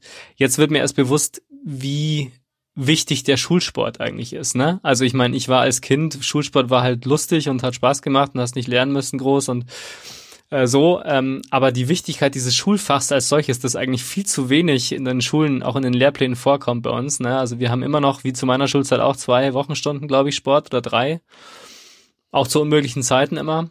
Ähm, wie wichtig das ist und äh, da- das sollte jedenfalls auch eine Lehre sein. Ähm, die Kinder müssen ja nicht immer gleich in den Verein gehen und dann irgendwie vier oder fünf Tage die Woche Training haben ähm, und sich dazu sehr binden. Aber ich glaube, es ist extrem wichtig im Bereich Schulsport, Lehrpläne, da auch nochmal viel mehr Zeit auf Bewegung und, äh, und diese ganzen Dinge mitzuverwenden. Das sollte eine Lehre sein. Ähm, ich befürchte fast, ohne jetzt zu pessimistisch zu sein, dass es nicht ganz oben stehen wird ähm, aus dem, was man da mitnimmt aus der Zeit. Aber ich fände es wirklich sehr, sehr wichtig. Ja, ja, definitiv. Ist ja auch ein Konzept, was wir beispielsweise in der Uni lernen, bewegte Schule, also dass man quasi auch in einem normalen Unterrichtsfach äh, schon durchaus für Bewegung sorgen kann. Ja, absolut. In normalen Zeiten. ist es, das ist tatsächlich ganz schwierig, ohne, ähm, ohne Corona darüber zu sprechen aktuell. Ähm, spielt von deinen Kids schon irgendjemand Fußball? Oder Nee, das noch, gar nicht tatsächlich. Nee, nicht, nicht mal passiv. Also die Begeisterung für Fußball ist auch noch nicht so angekommen. Ich war ja wirklich mal ein ganz großer Fan, aber auch eher auf der Konsumerseite. ich habe nur ganz, ganz kurz Fußball gespielt. Auch ohne Erfolg. Ähm, nee, aber tatsächlich noch nicht. Nee, nee.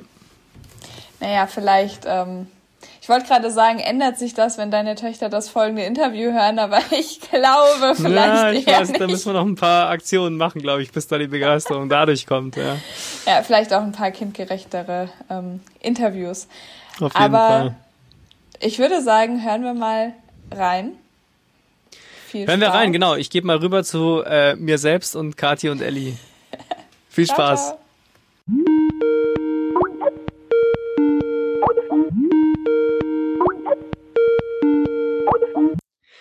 Ja, herzlich willkommen zu unserer äh, ja, Interviewrunde heute. Ich freue mich ganz besonders, zwei Gäste zu haben ähm, mit einem Thema, das nicht neu ist für uns, das aber immer wieder, glaube ich, formuliert werden muss, weil es ein ganz, ganz wichtiges Thema ist. Es geht um sexualisierte Gewalt im Sport und ich bin auf dieses Thema gestoßen, weil es da eine ganz tolle Aktion gab, die unter anderem zwei Frauen veranstaltet haben, die ich heute zu Gast habe. Katharina und Ellie. Und nachdem ihr das viel besser könnt als ich, stellt euch doch bitte mal einfach selber vor. Ellie, wer bist du? Oh, ich fange an. Alles klar. Na gut. Ja, ich bin Ellie. Ich spiele seit viereinhalb Jahren, wie ähm, Kathi und ich immer so schön klären, bei Verolina Mitte. Bin die Torhüterin und seit letztem Jahr, im Sommer war das, glaube ich, habe ich so ein bisschen die Social Media Verantwortung übernommen für unseren Bero-Kanal und ähm, bestücke dort so ein bisschen unseren Feed und überlege mir halt, äh, wie wir unseren Verein einfach noch so ein bisschen öffentlichkeitswirksamer vertreten können und da uns irgendwie auch so ein kleines Gesicht aufbauen können. Und äh, genau, ich bin 25 Jahre alt, ich weiß nicht, ob ich das schon gesagt habe. Und ähm, genau, das bin ich. Sehr gut. Und daneben sitzt, auf dem Bildschirm zumindest, ja. äh, Katharina. Genau, ich bin Kati, hallo. Ähm, ich fange mal mit dem Alter an. Ich bin äh, schon ein bisschen älter, ich bin 29. Ich spiele genau wie Ellie seit viereinhalb Jahren bei Berolina Mitte in der Berlin-Liga Fußball. Angefangen mit Fußball habe ich schon ganz früh, also ich spiele schon seit ich vier bin oder fünf, glaube ich, also irgendwie schon eine ganz schön lange Zeit. Und ähm, Berolina war auch mein erster Verein und mein bis jetzt letzter Verein in Berlin ähm, noch treu geblieben. Und genau, ähm, ich bin jetzt noch vorher in gar keiner so starken Funktion bei Bero gewesen, sondern eigentlich nur Spielerin und erst durch das Projekt so ein bisschen auch ähm, für den Verein quasi in Aktion getreten. Genau. Du hast es schon gesagt, du bist für das Projekt in Aktion getreten. Jetzt fragen sich viele, okay, Fußball, ja, interessant, aber auch ein neues Thema für uns. Und welches Projekt eigentlich? Und äh, ich kann schon mal sagen, es heißt Clubs for Change. Deswegen auch Fußballclub, gar nicht so weit hergeholt. Aber Clubs for Change, was verbirgt sich dahinter? Könnt ihr das nochmal kurz erklären? Kathi, vielleicht fängst du diesmal an. Ja, gerne. Äh, genau. Äh, Clubs for Change, das ist unser Projekt. Äh, und was verbirgt sich dahinter? Also man kann eigentlich sagen, es ist eine Kampagne äh, oder Bewegung zur Prävention sexualisierter Gewalt im Sport und speziell mit Fokus nochmal auf Vereinen, deswegen auch Clubs. Und äh, genau, wir versuchen ähm, das Thema sexualisierte Gewalt stärker in den Fokus der öffentlichen Wahrnehmung zu rücken und aber auch aktiv dagegen vorzugehen und in unserem Verein quasi eine wie man so sagt, Kultur des Hinsehens zu etablieren mit verschiedenen Maßnahmen und hoffen jetzt da Vorreiter für ganz viele andere Vereine zu werden. Genau. Und jetzt äh, baue ich die Brücke doch direkt zu unserem Podcast, denn ihr habt eine ganz coole Aktion gemacht. Ihr seid nämlich 100 Kilometer durch Berlin gelaufen. Ähm, was ist da passiert? Was hat da stattgefunden? Da übergebe ich jetzt an Ellie, denn die war, glaube ich, immer live dabei an dem ganzen Tag und äh, hat so viel mit vorbereitet. Ich glaube, die kann das äh, gut zusammenfassen. Ähm, ja, gut, ich war nicht den ganzen Tag live dabei, aber einen Großteil tatsächlich. Also genau, diese Aktion haben wir halt ähm, gemeinsam geplant mit der Laufgruppe. Ähm, großer Dank geht dann natürlich auch an äh, die vier, die sich da echt reingehangen haben. Äh, wir haben das organisiert mit den Adidas Runners. Wir haben uns in kleinen Grüppchen organisiert, Corona-konform und sind ähm, meist zu zweit losgelaufen an verschiedenen Startpunkten in ganz Berlin. Diese Strecke haben wir vorher mit dem Fahrrad äh, mühsam abgefahren, um auch zu sehen, dass alles funktioniert. Ähm, jeder Streckenabschnitt war ungefähr fünf bis sechs Kilometer lang, sodass wir halt auf diese 100 dann irgendwie am Schluss kamen. Und ähm, genau, das Ganze endete dann bei uns äh, am Bero, wo wir dann auch unser Banner aufgehangen haben, was dort jetzt auch immer noch hängt und auch hängen wird und hoffentlich auch da bleibt äh, langfristig, um halt ein Zeichen zu setzen. Und das war ein total cooles Event, es war öffentlichkeitswirksam. Wir hatten so viele RunnerInnen, die sich dann sogar noch dezentral dazu entschieden haben, mitzulaufen, mit denen wir also quasi gar nichts zu tun hatten, sondern die einfach so Strecke gemacht haben. Und es hat total viel Spaß gemacht und wir sind immer noch so dankbar, dass die Leute da so mitgerannt sind. Es war ja auch ein virtueller Raum, äh, Raum, sage ich schon, virtueller Lauf. man konnte, man konnte da ja sich mit Hashtag beteiligen, also ganz klassisch. Ähm, und es ist natürlich schön zu hören, dass immer noch, ne, also nachdem die Virtual Races ja jetzt wirklich äh, sehr häufig geworden sind, sehr viele geworden sind, dass da immer noch so viele mitgemacht haben. Und das zeigt, glaube ich, auch ein bisschen, wie aktuell äh, und immer aktueller dieses Thema auch wird, wenn man sich auch so ein bisschen die internationale Nachrichtenlage äh, ansieht, ist das ja ein sportübergreifendes ähm, äh, Problem. Aber vielleicht könnt ihr noch mal kurz erklären, was verbirgt sich eigentlich hinter dem Begriff sexualisierte Gewalt? Mhm. Ja, so, wir haben uns natürlich auch äh, ganz viel mit dem Begriff und was wirkt sich dahinter auseinandergesetzt. Also ich glaube, für uns oder so wird es wahrscheinlich auch in vielen Definitionen stehen, ist es so ein bisschen die Ausübung irgendwie von Gewalt mit sexuellem Bezug. Und das kann einmal körperlich sein, also das heißt, das ist dann wirklich auch schwerer Missbrauch, das geht von äh, sexueller Nötigung bis zur Vergewaltigung, ähm, also das ist dann wirklich der äußerste Fall. Und sagen wir mal, kleinere Vergehen auf verbaler Ebene, kleinere auch bewusst in Anführungszeichen, weil auch kleinere Vergehen äh, können grobe Folgen haben. Das sind dann Beleidigungen oder äh, üble Nachrufe oder genau äh, verschiedene Formen dann auf verbaler Ebene. Genau, so kann man es, glaube ich, ganz gut zusammenfassen. Ja. Jetzt habt ihr euch ja so ein bisschen, ähm, du hast es schon ein bisschen erwähnt vorher, äh, auf die Clubs konzentriert. Ähm, Jetzt muss ich vielleicht nochmal fragen, wenn man so sich überlegt, was sexualisierte Gewalt ist, dann denkt man vielleicht erstmal so, jetzt gerade auch im Kontext mit Fußball und so, an Fangesänge, an das Frauenbild, das ja oft noch an, in den Stadien auch herrscht und so. Äh, auch das, das, das, das Problem, dass ja äh, schwule Männer zum Beispiel auch immer noch ein Problem im Fußball haben, sich zu outen äh, und zu sagen, dass sie eben homosexuell sind. Das ist ja immer noch äh, ziemlich tabuisiert, dieses Thema. Ähm, jetzt ist dieses Problem ja zumindest auf der Agenda ähm, durch Aktionen wie eure, aber wo ist denn eigentlich, wo beginnt sexualisierte Gewalt für euch und ähm, warum habt ihr euch jetzt genau auf diesen Vereinssport oder auf die Clubs ähm, konzentriert, wo man doch auch sagen kann, ist es schon auch eher noch so ein ähm, ja Gesellschaftsproblem im Sinne einer Öffentlichkeitsarbeit, die man vielleicht auch im Bereich Sportkonsum sozusagen auch erst ansetzen muss. Mhm. Also warum geht ihr sozusagen von innen nach außen und nicht von außen nach innen? Ähm, ich würde ja ganz kurz ähm, dazu sagen wollen, dass ich glaube, dass wir damit vor allem auch aufkamen, weil wir diese Situation als äh, Frauen in einem Fußballverein, der generell immer noch sehr, also nicht unser Verein jetzt, aber generell Fußball einfach ein sehr männerorientierter Sport auch immer noch ist. Ähm, es ist besser geworden in den letzten Jahren, aber es gibt immer noch Unterschiede ähm, glaube ich, dass wir da einfach den Bezug auch haben. Also ähm, wir hatten da öfter drüber gesprochen, über unsere Erfahrungen auf dem Feld. Äh, für mich beginnt sexualisierte Gewalt dort, wo es ähm, Sprüche sind wie, hey Süße, lass mal Trikottausch machen oder hey, du hast ja einen totalen tollen Hintern in der Hose oder wie auch immer. Das reicht ja schon völlig aus. Das muss ja nicht wirklich physisch werden, was es natürlich auch sein kann, aber das ist jetzt nicht der ausschlaggebende Punkt. Ähm, es reicht, wenn diese Männer, meist Männer, an den Seitenrändern stehen und uns halt oder unser Spiel kommentieren, uns ablenken und vor allem uns einfach in unserem Sport stören. Und ich glaube, ähm, aus dieser Emotion heraus, dadurch, dass wir einfach ein Verein sind mit in beiden Teams, glaube ich, circa 20 Frauen, das heißt, es sind 40 Frauen ähm, jeden Alters, die sich da regelmäßig zum Training oder in dem Falle zum Online-Seminar, wie auch immer, zusammenfinden.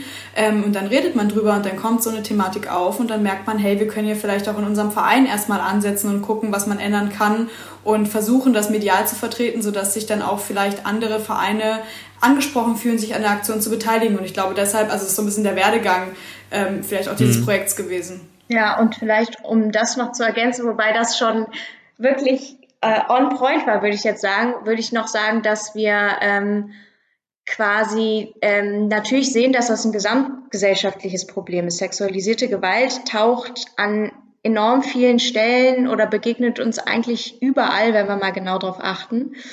Natürlich haben wir aber, oder man kann natürlich immer am besten da ansetzen, wo man selbst betroffen ist und von wo aus man quasi auch so ein bisschen Erfahrung mitbringt.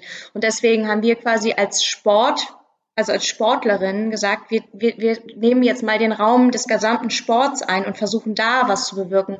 Weil klar haben wir medial auch viel sowas in der Kirche passiert, zum Beispiel wird viel aufgearbeitet oder wird viel verfolgt. Und der Sport ist so ein riesiger Bereich, wenn man überlegt, wie viele Sportler, Sportlerinnen es in Deutschland gibt. Und ähm, da ist eigentlich ein total wichtiger Ansatzpunkt, weil auch da viele Kinder beteiligt sind. Und ich glaube, dass ähm, da viel mehr Aufmerksamkeit und viel mehr Enttabuisierung passieren muss. Und deswegen wollten wir einfach nur als kleiner Verein mal den Anschluss geben, dass sich auch im Sport mehr äh, damit beschäftigt wird. Und deswegen auch Vereine, das kommt einfach eigentlich nur dadurch, dass wir auch ein Verein sind. Und in Vereinen mhm. sind natürlich auch wieder Strukturen und Strukturen kann man natürlich auch wieder beeinflussen. Und deswegen ist das eigentlich aus unserer Sicht ein ganz guter Ansatzpunkt gewesen. Und zu den Grenzen, nach denen du ja auch gefragt hast und die Ellie auch schon gesagt hat, kann man vielleicht auch noch sagen, und darüber haben wir natürlich auch viel geredet. Grenzen sind ja immer subjektiv und Ellie hat es ja auch schon gesagt, Fußball zum Beispiel ist auch so ein sehr tougher, sehr herber Sport mit auch einer sehr herben Sprache. Und klar äh, sind Grenzen für jeden subjektiv, aber dann fängt es meistens da auch an, wo für den ersten die Grenzen auch verletzt sind. Also was mich nicht berührt, kann jemand anders berühren und wenn das so ist, dann muss man eben da die Grenze setzen. Also genau, also man muss mhm. da auch schon wirklich äh, sensibel sein und auch sensibilisieren eben für solche Grenzen, glaube ich. Ja, und da noch ganz kurz ergänzend, äh, dahingehend glaube ich auch, dass natürlich auch Angebote geschaffen werden, damit eben Grenzen auch verstanden und gehört werden können, weil es bringt nichts, wenn jemand merkt, hey, hier wird gerade eine Grenze überschritten, aber ich habe eigentlich keine Ahnung, wo ich mich hinwenden kann, ähm, damit es mir damit besser geht äh, oder ich traue mich nicht, mhm. weil es so ein Tabuthema ist. Und genau da wollten wir auch ansetzen, indem wir auch zum Beispiel auf ähm, Organisationen oder auch AnsprechpartnerInnen aufmerksam gemacht haben, die man damit ähm, reinziehen kann und sagen kann, hey, gibt es ein Problem? Und dafür soll Clubs for Change auch stehen, ähm, als Hilfsangebot vielleicht, das man auch etablieren kann in anderen Kontexten.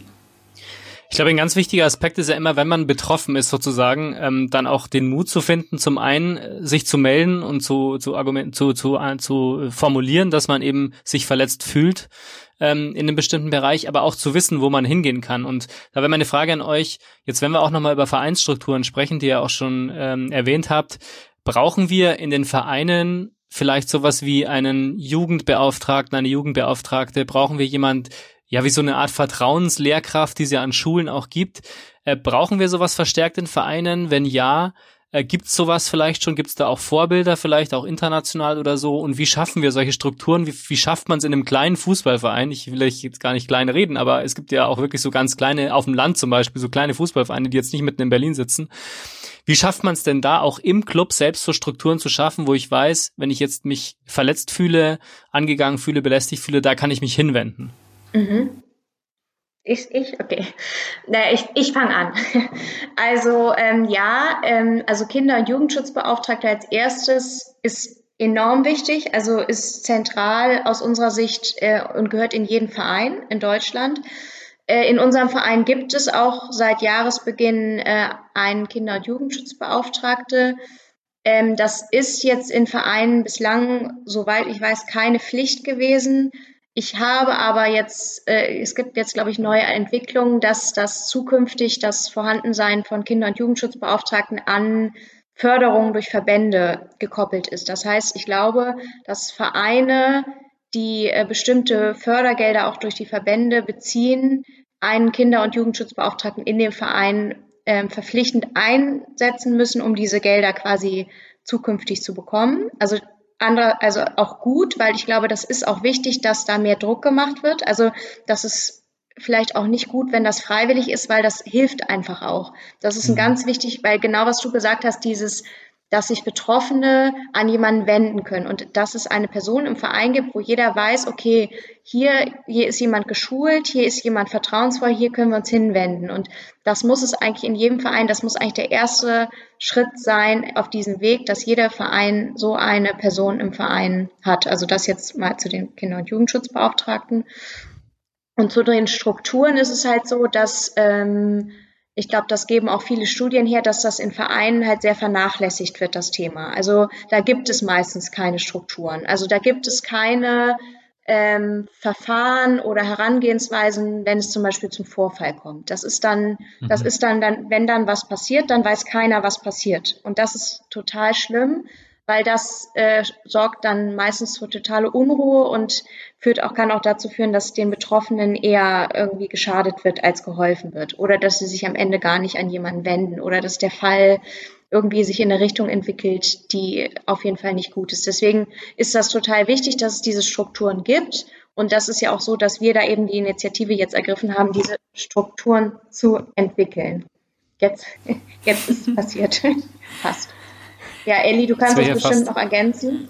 Ähm, ja. Also ich muss sagen, so du hattest ja vor allem auch nach internationalen Vorbildern gefragt. Das finde mhm. ich ein bisschen schwierig, weil ich persönlich jetzt da nicht so weit in andere Vereinsstrukturen reingeblickt habe oder auch generell da jetzt nicht keine Expertin bin auf dem Gebiet. Aber äh, um es vielleicht national mal zu halten, ich habe gesehen, dass ähm, es zum Beispiel ich glaube, das war heute früh oder gestern, ich bin mir nicht sicher, dass neue Statistiken zu also allgemeiner Gewalt auch äh, veröffentlicht wurden und die Tagesschau hatte, glaube ich, sexualisierte Gewalt jetzt nicht im Sport, sondern im Allgemeinen äh, auf sechs Prozent ähm, äh, also benannt, äh, die, dass es um sechs Prozent gestiegen ist. So und das ist natürlich auch während Corona und so, das kann man natürlich jetzt irgendwie alles vielleicht aufgrund dessen nachvollziehen, aber ich kann mir halt auch vorstellen, dass man solche Zahlen grundsätzlich vielleicht auch auf ähm, Vereine übertragen kann, beziehungsweise dass es ähm, viele Dunkelziffern gibt, äh, von denen man nichts weiß, eben weil Hilfsangebote nicht geschaffen werden. Und äh, für uns ist es klar, dass es auch schon Vorbilder gibt. Die gibt es mit Sicherheit, auch wenn ich jetzt so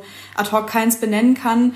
Ähm, aber ob wir jetzt die 50. Initiative sind, die das irgendwie ins Leben ruft oder nicht, das war uns in dem Moment auch herzlich egal, weil wir einfach nur wollten, dass es nochmal mediale Aufmerksamkeit bekommt, dass wir auch Strukturen verändern, die lange, lange da sind und die halt einfach auch, ich muss es immer wieder sagen, geprägt sind von, von weißen Männern. Es ist wenig divers und ähm, wir wollen das Ganze einfach so ein bisschen aufbrechen und da spielt es uns mhm. natürlich auch rein, dass wir ein Verein im Herzen Berlins sind, ähm, der das auch ein Stück weit hergibt. Deswegen deswegen ähm, ja, hoffen wir, dass es dann vielleicht langfristig ähm, eher Leute gibt, die das uns so ein bisschen auch nachmachen in anderen Vereinen. Und es gibt auch schon Instagram-Aktionen von anderen Vereinen, die das aufgegriffen haben. Ja.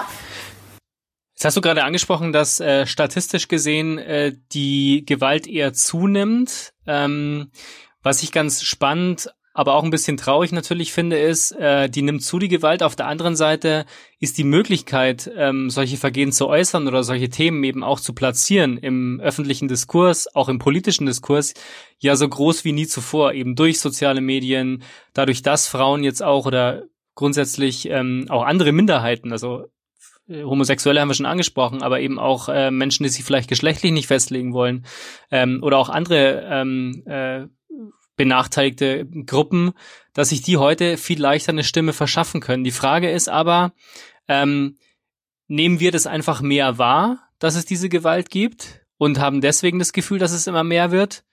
Oder nimmt die Gewalt tatsächlich zu, obwohl das Thema besser und stärker platziert werden kann, was ja eigentlich äh, fast ein bisschen tragisch wäre. Wie seht ihr das? Ähm, naja, also ich glaube, in dem Bereich der sexualisierten Gewalt ist mein Eindruck, dass wir tatsächlich da eher am Anfang stehen. Also ich sehe das so wie du. Es gibt andere gesellschaftliche Problembereiche, die haben schon länger äh, auch ein mediales oder öffentlichkeitswirksames Gehör. Die sind schon länger präsent und da ist auch schon deswegen länger diese Bewegung in Anschluss. Aber selbst da machen wir ja nur langsam Fortschritte. Aber man hat das Gefühl, mhm. es bewegt sich was in diesem Bereich der sexualisierten Gewalt und auch so wie wir das jetzt erlebt haben.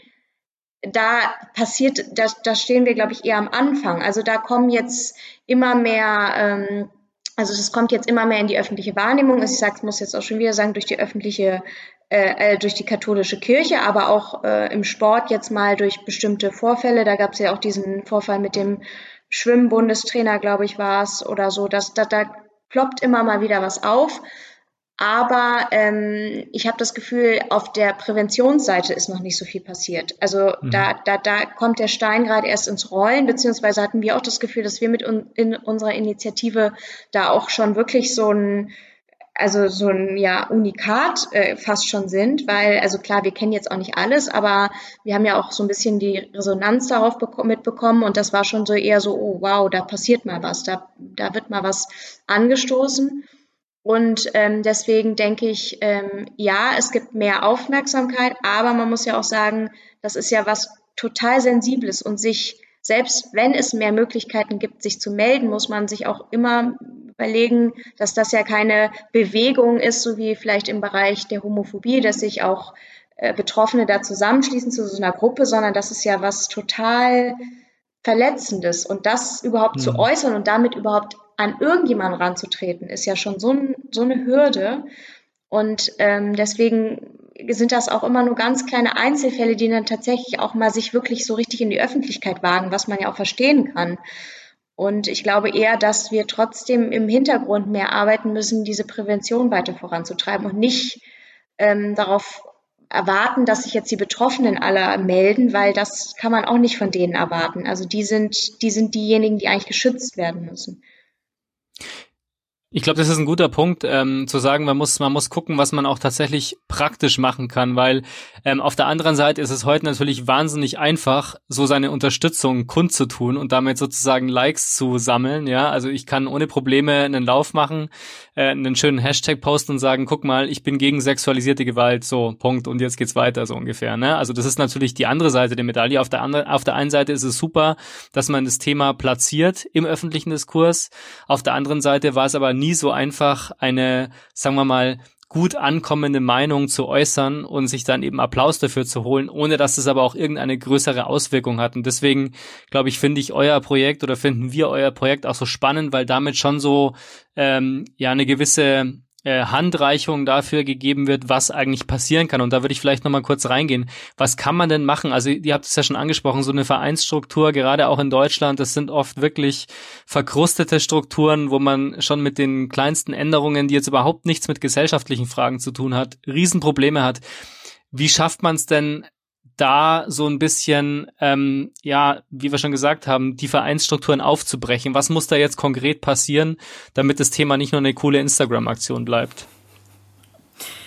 Ja, von, von Social Media Seite aus kann ich natürlich sagen, dass Instagram sehr wirkungsvoll ist. Nein, aber ähm, Oh, das ist, es ist eine schwierige Frage, aber natürlich haben wir uns ja auch ähm, Gedanken gemacht, was Präventions- und Interventionskonzepte anbelangt. Wir haben da so Maßnahmen ähm, benannt, wie zum Beispiel das Etablieren einer Kinder- und Jugendschutzbeauftragten.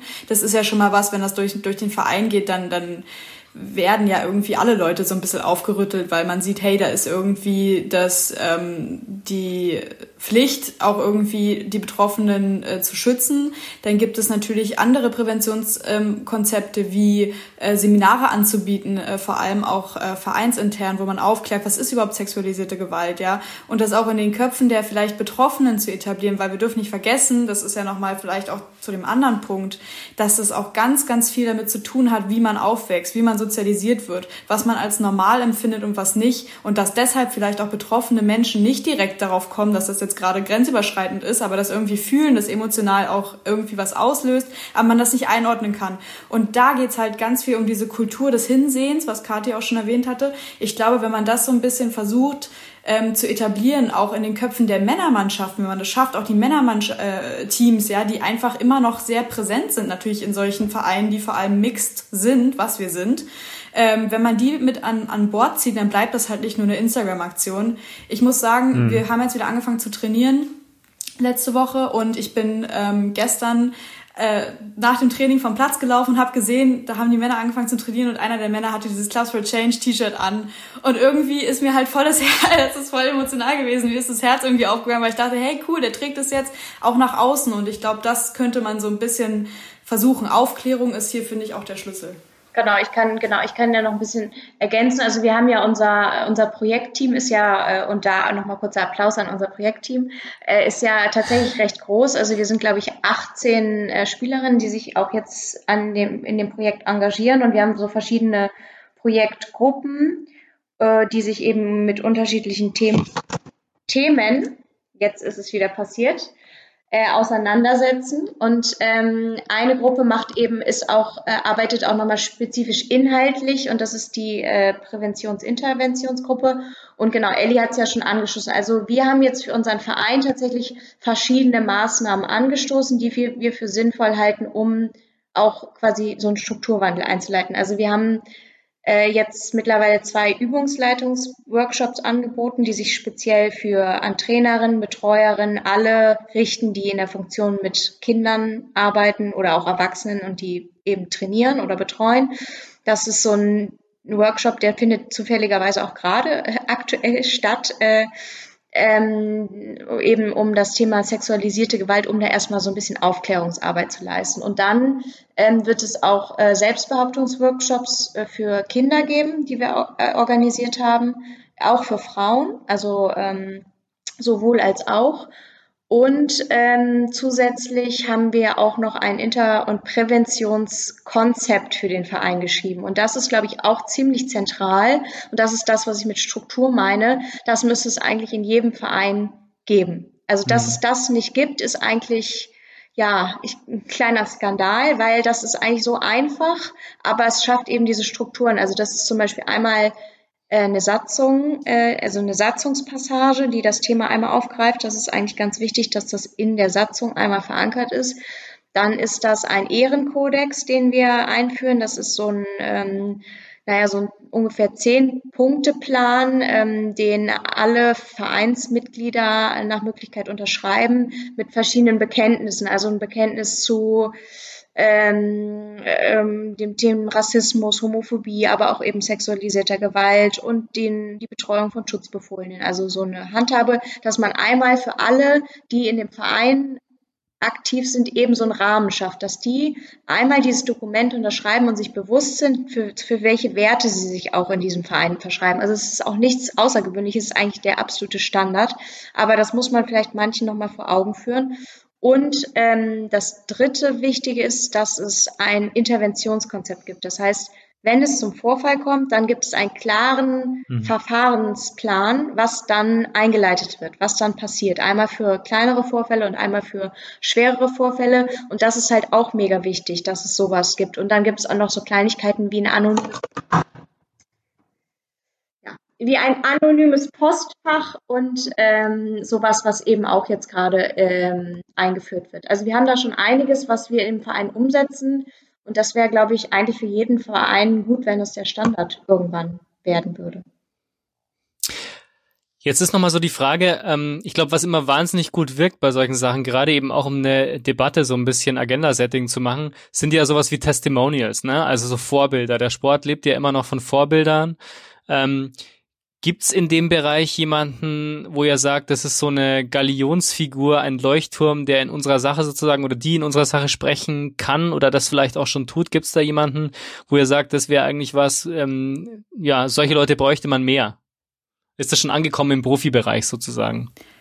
Ähm, redest du jetzt auch von internationalen SportlerInnen, einfach auch von gerne auch beide Ebenen, also sowohl international als auch in Deutschland, weil ich würde dann auch gerne mal kurz darauf zu sprechen kommen, ob das jetzt ähm, ein nationales Problem ist oder tatsächlich ein internationales Problem und wo wir in Deutschland da auch im Sinne von Prävention und Aufklärung stehen. Aber erst nochmal die Frage zurück zu den Vorbildern. Also mir fällt da so auf Anhieb, als du das gesagt hast, fällt mir, ist jetzt zwar nicht Fußball oder irgendwie Leichtathletik, aber äh, Serena Williams ein, die Tennisspielerin. Mhm die das natürlich auch nochmal aus einer ganz anderen Perspektive sieht, weil sie auch eben also ähm, schwarz ist und dann nochmal ganz andere Sachen auch mitkommen. Und ich glaube, es gab da mal eine Aktion, äh, wo es um dieses Tennisröckchen auch ging, dass also diese Sache, dass man ja immer als Frau Tennisröckchen trägt und warum das eigentlich so ist und ob das nicht auch total sexualisierend ist. Und ich glaube, die hat mhm. sich da sehr vehement für eingesetzt, dass das irgendwie abgeschafft wird. Quellen bitte nochmal überprüfen. Und ähm, die andere Sache ist, und da müsstest du das ja vielleicht sogar wissen, gab es jetzt nicht bei den TurnerInnen äh, auch diese Aktion mit diesem Ganzkörperanzug? Ja. Und das fand ich auch, ja, ich weiß genau. jetzt nicht, wer das war, aber solche Aktionen sind medienwirksam, solche Aktionen sind cool mhm. und genau sowas braucht man mehr. Und äh, natürlich, wenn dann auch andere äh, Medienhäuser davon berichten, wie zum Beispiel Statistiken rausbringen oder wie auch immer, dann ist das erstmal eine gute Sache, um das zu enttabuisieren. Ja, wir hatten ja im Laufsport äh, vor, ich glaube, zwei Jahren oder sowas auch ähm, ein Riesenproblem ähm, im Oregon Project äh, von Nike, mhm. ähm, wo es eben nicht nur darum ging, dass man ähm, jetzt irgendwie das war gar keine sexualisierte Gewalt in dem Sinne, sondern es war eigentlich noch so ein bisschen subtiler, ähm, weil es darum ging, dann eine Sportlerin eben tatsächlich äh, so leistungsgetrimmt zu behandeln, dass es darum ging, eben noch mehr Kilo abnehmen, noch dünner werden.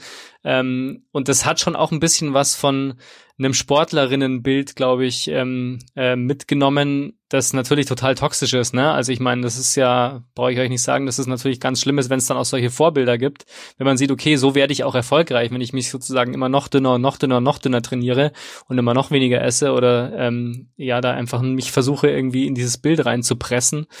Ähm, das ist nochmal so eine ein bisschen eine andere Richtung auch, aber ähm, ich glaube auch, dass das ganz, ganz wichtig ist. Und jetzt würde ich auch nochmal kurz darauf zu sprechen kommen.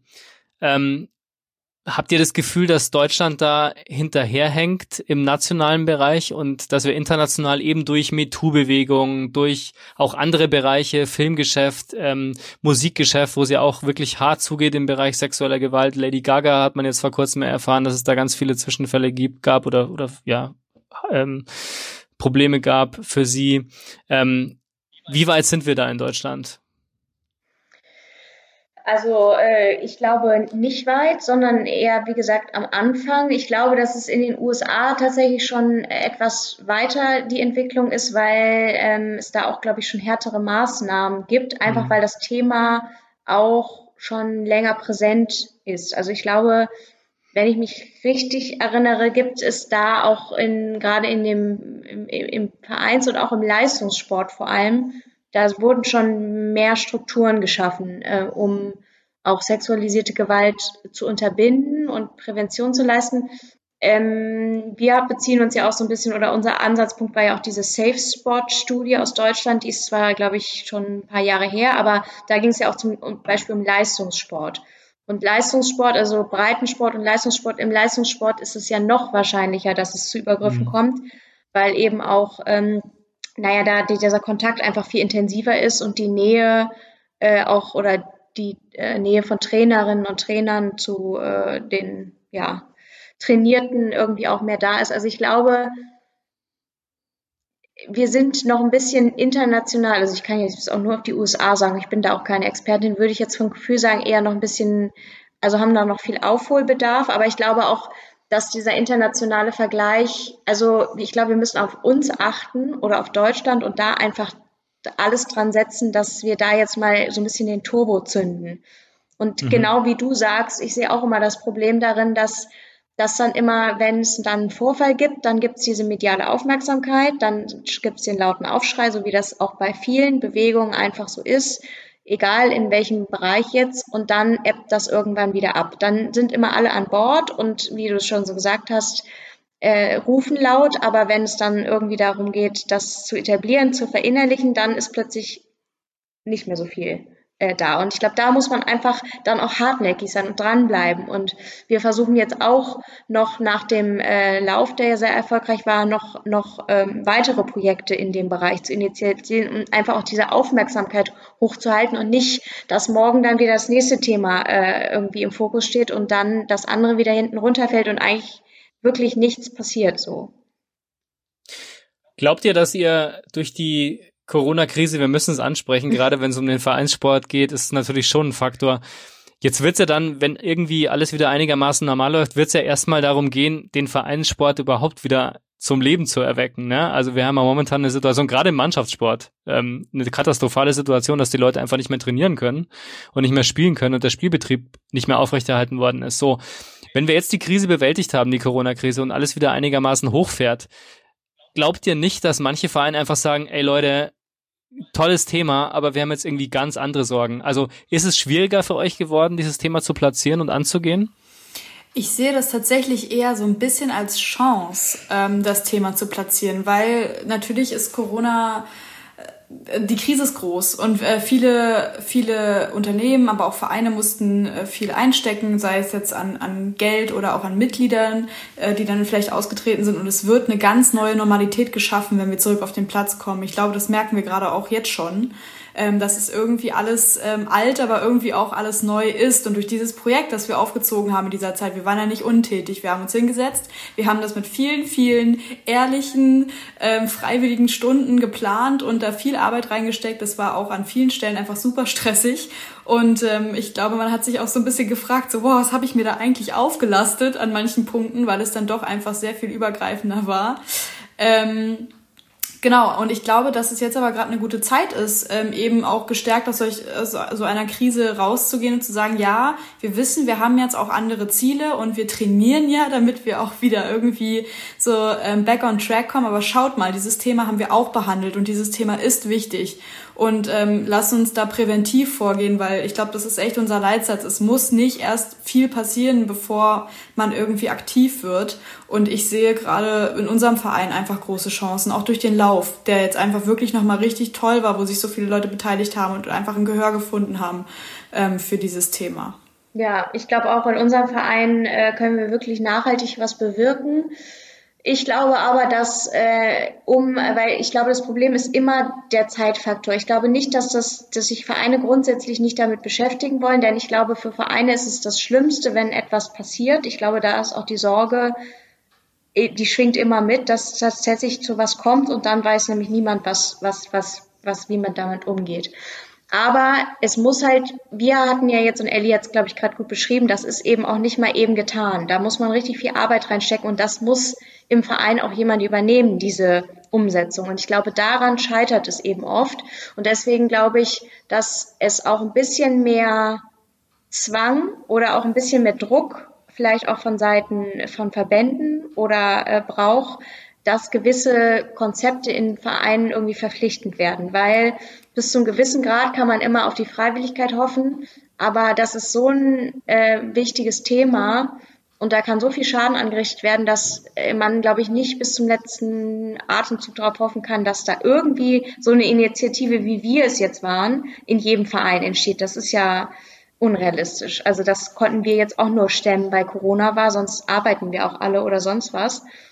Und äh, also wir arbeiten auch während Corona, aber. Ich wollte es gerade sagen, also ich habe auch während Corona gearbeitet. ja, ich, ja, aber quasi, wir hatten keinen Fußball und sowas und deswegen hatten wir vielleicht mal mhm. den einen oder anderen Abend ähm, frei. Aber ähm, genau, also ich glaube, es braucht ein bisschen mehr auch ähm, Druck auf die Vereine noch. Ja, ich würde da gerne auch noch mal ganz kurz ergänzen, weil ich glaube auch, dass mhm. der Amateursport, ich kann jetzt natürlich auch nur vom Fußball sprechen, ich habe ähm, bisher keinen anderen Leistungssport gemacht, ähm, aber wir leben natürlich auch von Ehrenämtern, kann man nicht anders sagen. Wir leben von der freiwilligen Arbeit. Ohne die Freiwilligen wären wir, also wäre der Vereinssport gar nicht möglich. Ähm, aber man kann es den Leuten, glaube ich, einfach tendenziell leichter machen, wenn man gewisse Strukturen etabliert und wenn es halt auch von oben kommt. Es gab zum Beispiel jetzt in, in einem anderen Gespräch schon mal die Idee, dass ähm, man zum Beispiel Trainerlehrgänge oder so mit diesem Thema so ein bisschen äh, versieht, dass man sagt, das wird ein, also nicht ein zentraler, aber ein Nebenpunkt in so einer Trainerausbildung, Trainerinnenausbildung, der mitgenommen werden muss, sodass alle wissen, ähm, was das ist und dafür sensibilisiert, sensibilisiert werden können. Und ich glaube, hm. ähm, so könnte man das auch so ein bisschen leichter machen, langfristig und nachhaltig ähm, mit, damit zu arbeiten. Man müsste sich vielleicht auch überlegen, ob man auf politischer Ebene versucht, über Sport, äh, Sportförderprogramme beispielsweise auch äh, das Thema besser zu platzieren, ne? dass man auch bestimmte Fördervoraussetzungen ähm, an äh, solche Themen koppelt. Ne? Das wäre vielleicht eine Möglichkeit, dann auch mal so auf landespolitischer Ebene was zu bewirken oder so. Mhm. Also da glaube ich, gibt es auf jeden Fall noch eine Agenda, ähm, die so schnell nicht abgearbeitet sein wird. Ähm, was ich noch sehr spannend finde, ähm, ist, dass ihr ja doch für eure Aktion auch einen doch ziemlich prominenten und starken Partner hattet, nämlich die Adidas Runners. Ich weiß nicht, ob wir es schon kurz angesprochen haben, aber vielleicht wird ihr mal kurz erklären, wie es zu dieser Kooperation kam. Ich darf diese bitte, Kooperation erklären. Ja, danke. äh, ja, das ist ja so eine komplizierte. Nein, äh, ähm, tatsächlich ähm, haben wir ähm, Adidas unterstützt ja ähm, unter anderem auch so soziale, gesellschaftliche Projekte und wir hatten, ähm, als wir das Projekt gestartet haben, hatten wir quasi einen äh, Plan gemacht, was da alles für Maßnahmen getroffen werden und wir wussten schon, wir wollen diesen Lauf machen. Also der Lauf war mhm. schon ziemlich früh geplant, weil wir jetzt natürlich während Corona auch alle nicht trainieren konnten und sind große Läuferinnen geworden. Und äh, da wollten wir bei dem Lauf aber natürlich auch ein Zeichen setzen. Das heißt, wir brauchten ähm, einheitliche Kleidung und dann haben wir ähm, Adidas einen unseren Projektantrag quasi in, geschickt und gehofft, dass die uns finanziell diese Jacken äh, zur Verfügung stellen. Und äh, das hat geklappt. Der Projektantrag war so gut, dass äh, da konnte man nicht Nein sagen. Nein. Und äh, genau, das war der erste Schritt. Und dann ist es eigentlich, damit war die Sache, die Kooperation an der Stelle eigentlich zunächst abgehakt. Ähm, und dann ist aber, äh, sind auch im, äh, bei den Runners, also in der Base, also wir haben auch mit der Base so ein bisschen kooperiert, da in die Base in Berlin, ähm, sind auch, äh, also ich glaube auch weibliche Mitglieder auf dieses Projekt aufmerksam geworden und haben gesagt, ey, das ist doch eigentlich total cool. Äh, und die machen ja den Lauf, wollen wir da nicht, äh, wollen wir da nicht vielleicht, können wir da nicht mitlaufen oder so, weil wir wollen ja eigentlich auch ein Zeichen setzen. Mhm. Und wir finden das total cool und ähm, ja, dann haben wir uns zusammengesetzt und gesagt, ja, wir können, wir freuen uns um jede Unterstützung, weil es ist natürlich gut, einen Partner wie Adidas an der Seite zu haben, weil da natürlich eine größere Community auch erreicht wird. Das ist klar. Also wir sind natürlich begrenzt in dem, was wir erreichen können oder in den Leuten, die wir erreichen können. Und wenn man so einen großen Partner hat, dann war das natürlich auch in unserem Sinne, weil wir wollen das Thema natürlich so breit wie möglich streuen. Und dann haben wir gesagt, gerne. Und dann ähm, haben wir den Lauf quasi auch so ein bisschen in Kooperation ähm, zusammen äh, geplant und äh, dann sind die äh, Runners in unseren Slots äh, mitgelaufen, die geplant waren und viele Runners haben sich aber auch noch dezentral dazu geschlossen.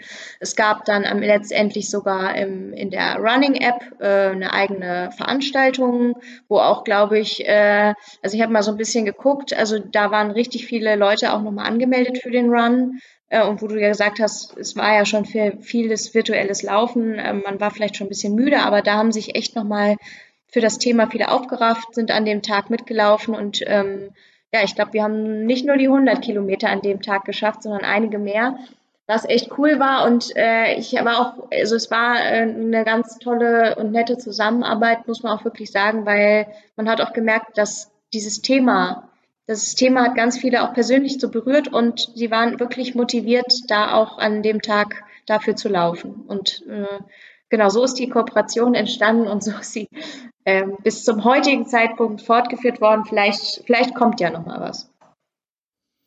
Ja, dann können wir doch mal gleich direkt auch in die Zukunft äh, blicken ähm, bevor wir dann so langsam auch zum Ende schon des Gesprächs kommen. Ähm, genau, aber wie sieht's aus in der Zukunft? Was ist so das, der nächste Schritt, die nächsten Pläne, die ihr so habt ähm, mit eurer Aktion, mit eurem Thema? Wie geht's da jetzt weiter? Ähm, okay, Kathi, du guckst mich so an, als sollte ich ja, Nein, ich, ich, kann, ich, ich, ich, ich kann, aber wir spielen uns ja. jemand den Ball zu, also ich kann auch was, aber du kannst auch erst was sagen. Ich kann da ergänzen oder so. Mm, ich weiß jetzt nicht, also wir, wie Katja es ja gerade auch angedeutet hat, äh, ist die Kooperation ja auch mit Adidas nach wie vor ähm, bestehend und äh, da wird auf jeden Fall auch noch was passieren. Also ich glaube, so viel können wir schon sagen. Ähm, genau, deswegen wird das medial bei uns auch weitergehen. Vielleicht nicht immer unter dem Hashtag, aber wir wollen, glaube ich, weiterhin einfach ein öffentliches Zeichen setzen. Wir haben jetzt im Juni den ersten Selbstbehauptungsworkshop für die Frauen erstmal. Das heißt, auch da werden wir noch mal so ein bisschen, ähm, also ich rede rede jetzt von meiner Social Media Seite, natürlich auch noch ein bisschen ähm, Druck machen und nochmal zeigen, dass wir hier nicht, weil wir jetzt zu Ende gelaufen sind, jetzt aufhören, auf sexualisierte Gewalt aufmerksam zu machen. Ähm, und wir werden natürlich schauen, wie wir uns auch langfristig einfach etablieren können auf der Ebene. Also ich möchte auch weiterhin, dass wir dafür stehen. Ich fände es am coolsten, wenn andere Vereine sich anschließen. Und äh, ich kann mir auch gut vorstellen, dass wir vielleicht äh, irgendwann nochmal laufen und vielleicht noch andere Kooperationen eingehen. Das ist jetzt alles eher auch ein Gedankenexperiment, da ist nichts irgendwie sicher. Aber ich meine, es bietet sich an, weil das Thema wird bleiben. Und solange die Zahlen da nicht runtergehen, solange ähm, der Prozentsatz äh, nicht sinkt, äh, glaube ich, sollte man auch nicht aufhören, darauf aufmerksam zu machen. Und äh, für mich wäre es einfach das Schönste, wenn so wenig Leute wie möglich davon betroffen wären und wenn sie es wären, dass sie wüssten, was sie tun könnten. Und solange das nicht in den Vereinen etabliert ist, werden wir nicht aufhören, ähm, ja, uns dafür einzusetzen. Ja, und ähm, auf jeden Fall, also ich hatte ja schon so ein bisschen gesagt, das, was wir im Verein umsetzen. Also wir haben jetzt im Juli zum Beispiel unsere Jahreshauptversammlung. Da muss dann sowas wie die Satzungsänderung erstmal beschlossen werden. Das heißt, diese ganzen äh, Themen, die wir jetzt auch inhaltlich sind, müssen auch alle vom Vorstand beschlossen werden. Das heißt, das, das ist auch noch eine Hürde, das muss auch, die auch noch genommen werden muss, auf unseren Verein bezogen.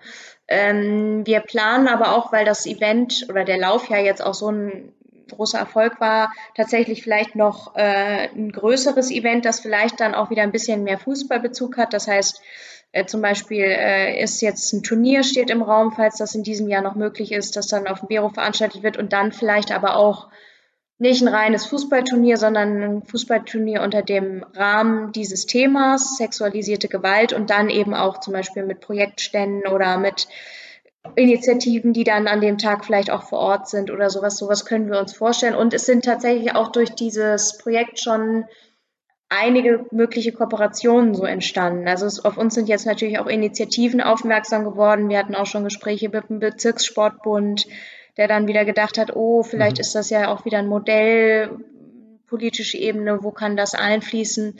Aber wie gesagt, ich glaube, da muss man total hartnäckig bleiben. Also da, da, da, da kommen die Leute erst auf einen zu, aber man muss auch dranbleiben, dass es sich äh, weiterentwickelt irgendwie. Aber ich glaube, wir haben ganz viele Anknüpfungspunkte und äh, wir sind eine coole Truppe, die sich da auch äh, zusammengefunden hat, die da auch, glaube ich, Spaß hat, weiter zusammenzuarbeiten. Und ähm, ja, ich hoffe, ähm, das geht weiter und es bewirkt was vor allem.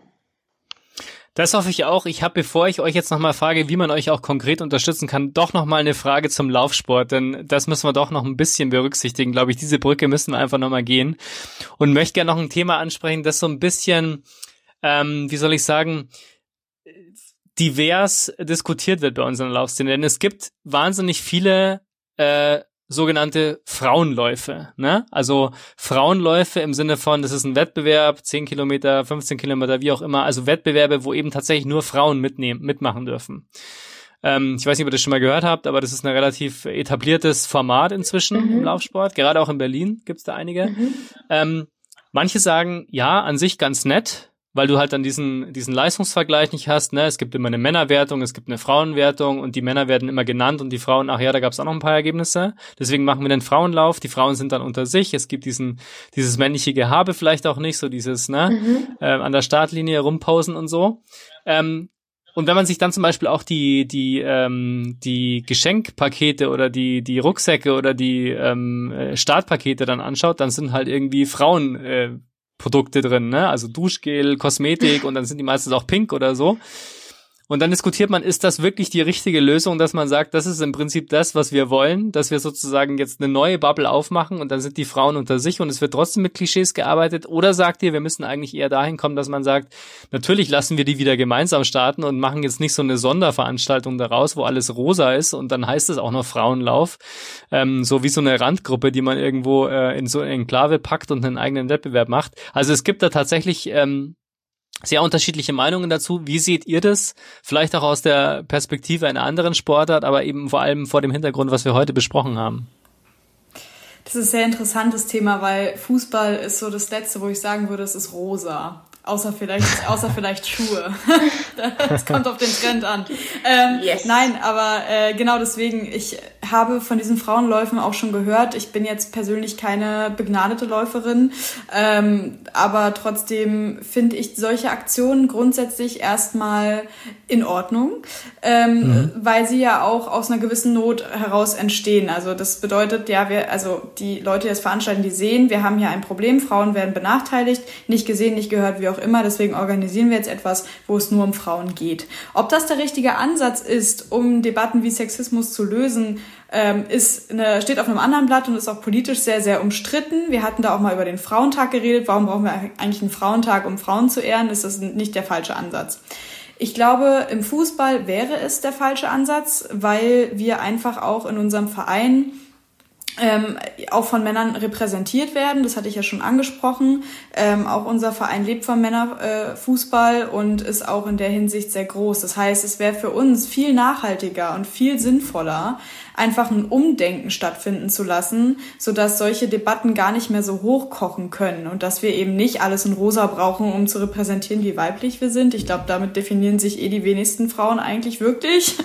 Also das, auf, das steht auch auf einem anderen Blatt. Aber von daher wäre ich persönlich eher für die zweite Option, die du genannt hast, ähm, die zweite Option, äh, eben weil das schon gemeinsam auch passieren muss. Es bringt nichts, wenn alle Frauen aufgeklärt sind und die Männer halt immer noch hinterherhängen. So, das ist halt schwierig in meiner, hm. in meinem Gefühl. Ja, also ich finde auch, also das ist interessant, das ist auch wieder so ein ganz, äh, ja, da könnte man jetzt stundenlang drüber diskutieren. Ich musste darüber auch erstmal nachdenken. Ähm, also ich finde auch grundsätzlich wie Ellie, ich finde es total, grundsätzlich total in Ordnung, dass es sowas gibt, denn ähm, wenn es danach die Nachfrage gibt und es Frauen gibt, die dann auch da gerne mitlaufen. Ich meine, das ist ja dann auch ein freiwilliges Angebot. Und ähm, dieser Leistungsvergleich, den du ja auch als einen Grund gesehen hast, äh, den kann man sicherlich auch immer nachvollziehen, weil äh, es gibt da Unterschiede und vielleicht fühlt man sich dann einfach wohler, wenn man sich quasi in so einer Frauenwertung sieht.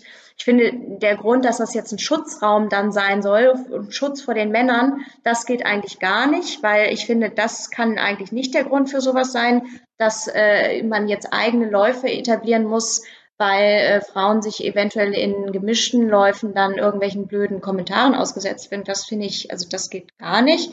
Und was ich schwierig finde, ist immer grundsätzlich mit so Klischees zu arbeiten. Also ich finde beim Sport, und das haben wir auch beim Fußball immer, dieses, ähm, dieses, dass da das Geschlecht immer so eine große Rolle spielt, ist eigentlich, also ich gehe da ja hin beim Fußball oder wenn ich laufe, einfach als Sportlerin oder ein Sportler geht auch als Sportler. Und ich finde, das sollte im Fokus und im Vordergrund stehen und nicht, ob jetzt eine Frau langsamer läuft als ein Mann oder ob eine Frau am Ende ein rosa Paket oder ein blaues Paket bekommt. Also, dass das immer so auf dieses, also, dass das Geschlecht immer so ein, so ein wichtiger Aspekt ist. Also, das ist halt das Problem. Es ist ein wichtiger Aspekt und er führt eben zu vielen Unterschieden, aber gerade im Sport, ähm, dass das dann immer, also ich finde, das sollte dann da versucht werden, auch so ein bisschen, also es funktioniert leider nicht, so weit sind wir noch nicht, aber das wäre schön, wenn man da irgendwann mal hinkommt, dass das nicht, wie Ellie auch gesagt hat, immer so präsent ist und dass man denkt, oh, was jetzt laufen hier nur Frauen mit, was können wir denn da für ein Präsentkörbchen am mhm. Ende etablieren? So. Ja, ich würde da gerne noch mal ganz kurz ergänzen, das ist mir gerade eingefallen, während Kathi auch gesprochen hat. Ähm, ich denke, dass man natürlich, also da will ich das ganz nochmal klarstellen, auch Safe Spaces irgendwie ähm, kreieren muss, wenn das vonnöten ist. Sowas wie ein Selbstbehauptungsworkshop beispielsweise, der kann natürlich nicht unbedingt mit Männern stattfinden, also in meiner Auffassung, weil da müssen sich ja auch Frauen oder Mädchen, Kinder, wer auch immer dort teilnimmt. Also für Kinder ist es dann vielleicht auch nochmal anders. Aber vor allem junge Frauen auch wohlfühlen, ähm, sich eben selbst behaupten zu können und das auch erstmal vielleicht auch zu üben für sich und da einfach diesen Space zu haben, ganz unter sich zu sein. Das gilt jetzt für Läufe nicht unbedingt, finde ich. Ähm, weil man das erwarten kann, dass der nötige Respekt und auch die Toleranz von Männern ähm, da irgendwie an den Tag gelegt werden sollte. Und, was nochmal auf den Fußball bezogen ist, wir machen genau das Gleiche wie die Männer. Wir haben die gleichen Platzverhältnisse, wir spielen mit dem gleichen Ball. Unser Tor ist genauso groß und wir sind in der Regel etwas kleiner als Männer. Also ich kenne, ich kenne dieses, diesen Struggle sehr gut. Ähm, und äh, von daher sehe ich da nicht, ähm, weshalb wir irgendwas Separates brauchen. Darüber reden wir, wenn die Tore kleiner sind. Ja, und vielleicht noch ein, eine Sache, wir, wir, wir, das Wort haben wir heute, glaube ich, noch nicht genutzt. Wir haben auch immer so im, von unserem Fußballplatz äh, als Safe Space gesprochen. Und ich finde, Sport sollte auch immer dieser Safe Space sein. Also wenn, und das kann ja auch ein Lauf sein, das muss ja ortsunabhängig sein, aber wenn ich bei so einem Lauf bin, dann will ich mich komplett sicher und wohl fühlen. Und in welcher Form das dann eben im Moment möglich ist, dann muss es eben ein Frauenlauf sein. Aber es muss ein Ort sein, wo ich zum Sport gehe und mich auf den Sport fokussieren kann und mich wohlfühle, weil dann kann ich auch den Sport am besten ausüben. Und nicht irgendwie irgendwelche Hintergedanken haben und deswegen finde ich, dann muss es vielleicht auch so ein Lauf, kann es auch so einen Lauf geben. Das ist, glaube ich, nochmal ein ganz gutes Thema, das du zum Ende jetzt ähm, ansprichst, wo wir, glaube ich, nochmal extra eine Stunde drüber sprechen könnten. Ich glaube, das Problem ist nämlich gar nicht das Rennen, sondern ähm, das Rennen ist ja immer das Endprodukt des Trainings. Und ich glaube, das große Problem ist, und wir haben das im Vorbespräch, Vorgespräch kurz angesprochen, ähm, dass viele Frauen halt genau eben Angst davor haben, alleine zu trainieren in bestimmten äh, äh, Gegenden oder zu einer bestimmten Uhrzeit. Und das ist, glaube ich, das größere Problem. Ähm, also ich persönlich ähm, habe kein abschließendes, keine ab, abschließende Meinung zum Thema Frauenlauf. Ähm, ich finde die Umsetzung manchmal ein bisschen schwierig. Also es muss, wie gesagt, kein rosa Beutel sein. Das finde ich tatsächlich ein bisschen daneben. Ähm, aber ich glaube, das eigentliche Problem ist tatsächlich, dass es einfach vollkommen selbstverständlich sein muss, dass jeder, der das möchte, egal welchen Geschlechts, egal welche Hautfarbe, zu jeder Tages- und Nachtzeit draußen sich bewegen kann, wo auch immer und in welcher Anzahl das sein soll. Und das, glaube ich, ist das große Problem, das wir zumindest im Laufsport haben. Ja. Und zur Leistung vielleicht noch, das finde ich auch immer ganz schön und deswegen liebe ich auch unseren Sport so ein bisschen, nämlich unseren Ausdauerlaufsport. Äh, gerade im Ultralaufsportbereich ist es tatsächlich so, dass je weiter die Distanz, desto enger liegen die männlichen und die weiblichen Leistungen beieinander. Mhm. Und es gibt viele wirklich lange Ultraläufe, internationale ähm, Rennen, wo dann eben Frauen auch tatsächlich in der Gesamtwertung erste und zweite Plätze belegen. Und das finde ich auch wiederum sehr spannend. Und deswegen ähm, ja, ist, ist der Ultralaufsport auch etwas, was äh, gesellschaftlich sehr, sehr schön ist in dem Bereich. Das heißt, man könnte sagen, Aber, dass Männer tendenziell vielleicht schneller sind, schneller starten und Frauen ausdauernder in der Strecke. Ja, das ist, das ist tatsächlich ein Aspekt und das finde ich super, super spannend, denn ähm, gerade beim, beim ganz, ganz langen Laufen kommt es halt nicht so sehr auf körperliche Stärke, sondern auf mentale Stärke an. Mhm. Und das ist ja eine Theorie, auch da kann man ein ganzes Wochenende drüber sprechen wahrscheinlich, ähm, wie viel besser Frauen vielleicht auch teilweise sind als Männer, wenn es eben um diese mentale Stärke geht und warum das so mhm. ist. Und wie gesagt, das will ich jetzt gar nicht aufmachen, das Thema, da treffen wir uns dann einfach nochmal und sprechen in dem zweiten Teil ja. darüber. Für diesen Abend oder für dieses äh, Interview bedanke ich mich aber jetzt ganz herzlich bei euch und abschließend würde ich euch bitten, jetzt nochmal zu sagen, wo findet man euch? Denn es soll ja nicht einfach nur auf Berlin bezogen bleiben und wie kann man euch auch noch unterstützen? Also ich fange nochmal von der Social Media Seite an. Uns findet man bei Instagram ähm, unter @berofrauen, Bero B E R O und Frauen, alles kleingeschrieben, alles zusammen. Ähm, gerne liken und äh, folgen. Ansonsten findet man uns äh, in Berlin Mitte am äh, in der kleinen Hamburger Straße. Äh, Schönster Fußballplatz Berlins. Schönster Fußballplatz mit Blick auf den äh, Fernsehturm. Und das ist jetzt sogar objektiv. ja, genau. Wir wurden schon mehrfach ausgezeichnet natürlich für unseren Fußballplatz. Nein, genau. Und unterstützen könnt ihr uns natürlich, indem ihr auch weiterhin selbst auf diese Aktion aufmerksam macht, unsere Beiträge teilt, aber auch selbst versucht, in euren Vereinen oder in eurem Umfeld, egal aus welchem Sport ihr kommt, dieses Thema zu etablieren. Sprecht mit euren FreundInnen, mit euren Verwandten über das Thema, versucht irgendwie irgendwie auch ältere Köpfe in Anführungsstrichen vielleicht so ein bisschen an die Thematik ranzuführen, so ein bisschen Strukturen aufzubrechen. Das wäre super, super toll. Ähm, verlinkt uns, teilt den Hashtag Clubs for Change und bleibt vor allem dran, was unsere nächsten Aktionen ähm, ja, anbelangt. Das wäre super cool. Super. Ja, und vielleicht. In diesem Sinne. Vielleicht ganz ja, kurz nochmal zum Schluss, sorry. Ähm, ich weiß nicht, ob du das noch machen wolltest, Kathi, aber ich möchte nochmal oder wir möchten uns nochmal bedanken, ähm, dass so viele Leute sich beteiligt haben, sowohl im Lauf oder auch im Verein intern so viel gemacht haben. Danke an den Vorstand für die Unterstützung. Danke an unseren Trainer, der da so viel auch investiert hat. Und am Schluss danke an alle Gruppen, die sich gebildet haben bei Bero und da so viel Arbeit reingesteckt haben, ähm, dass dieses Projekt überhaupt möglich gemacht wurde. Und danke auch an die Ehrenamtlerinnen in ihren wirklich sehr harten und freiwilligen Ämtern. So jetzt bin ich Genau. Sehr gut. Ja, wir haben, glaube ich, niemanden vergessen. Genau, danke und auch nochmal an die Runners und alle Läuferinnen, die uns unterstützt haben an dem Tag. Und auch danke an die Podcaster, die uns äh, die ja, äh, yeah. hier die Plattform bieten und äh, wir nochmal die Möglichkeit haben, ähm, ja, das äh, nochmal an andere zu streuen, die vielleicht noch nichts davon gehört hatten. Genau, danke für die Einladung wir verbinden Fußball und Laufen, weil wir halt eine Sportgemeinde sind. Und das Perfekt. ist vielleicht wirklich ein schönes Schlusswort an dieser Stelle. Vielen Dank euch. Und mit diesen Worten geben wir jetzt zurück in unser kleines Wechselzone-Studio. So, das war mein Gespräch mit Kathi und Elli. Also, wenn ihr die unterstützen wollt, die äh, Frauen vom Fußballverein Berolina Mitte, beziehungsweise alle anderen, die sich da auch entsprechend ähm, organisieren und äh, unter anderem ja die Adidas Runners dabei sind, haben wir gehört. Und vor allem, auch das haben wir gehört, ist es wichtig, ähm, davon zu erzählen, um noch mehr Partnerinnen und Partner, Organisationen zu gewinnen und das Ganze dann vielleicht auch mal wirklich so ein bisschen Richtung Sportförderung zu treiben. Das wäre, glaube ich, ganz wichtig, um das Thema auch weiterhin ähm, im Diskurs zu verankern. Also, ich fand es ein wirklich super spannendes Gespräch. Auch euer Gespräch war sehr, sehr gut. Das Thema passt sehr gut auch in unseren, wie sagt man, Curriculum ja, bei Fall. der Wechselzone. Ja, auch mal solche Themen wieder mehr anzusprechen. Insofern, ja, ja sehr also ich fand einfach, es war eine super runde Folge mit ja. dir, Ludwig. Ähm, hat mich sehr gefreut und äh, ich glaube, es ist einfach sehr wichtig, sich immer mal auch zu fragen, warum sind gewisse Strukturen so, wie die Strukturen sind und sollten die so sein oder ist da vielleicht auch noch Optimierungsbedarf? Und wenn ja, dann drüber reden. Und wie ihr es ja wahrscheinlich in dem Interview auch gesagt habt, äh, einfach mal was teilen, was vielleicht ähm, aufmerksam macht. Ja, ja? darüber Und, sprechen ist, glaube ich, ganz wichtig. Wir haben ja gerade eben auch gehört, ähm, dass das ja nur ein ganz, ganz kleiner Teil des Gesamtproblems ist. Ne? Also ich meine, ähm, die Tatsache, dass man sich als Frau oftmals nicht entscheiden kann, zu welcher Tageszeit und an welchem Ort man läuft, das haben wir gerade eben besprochen.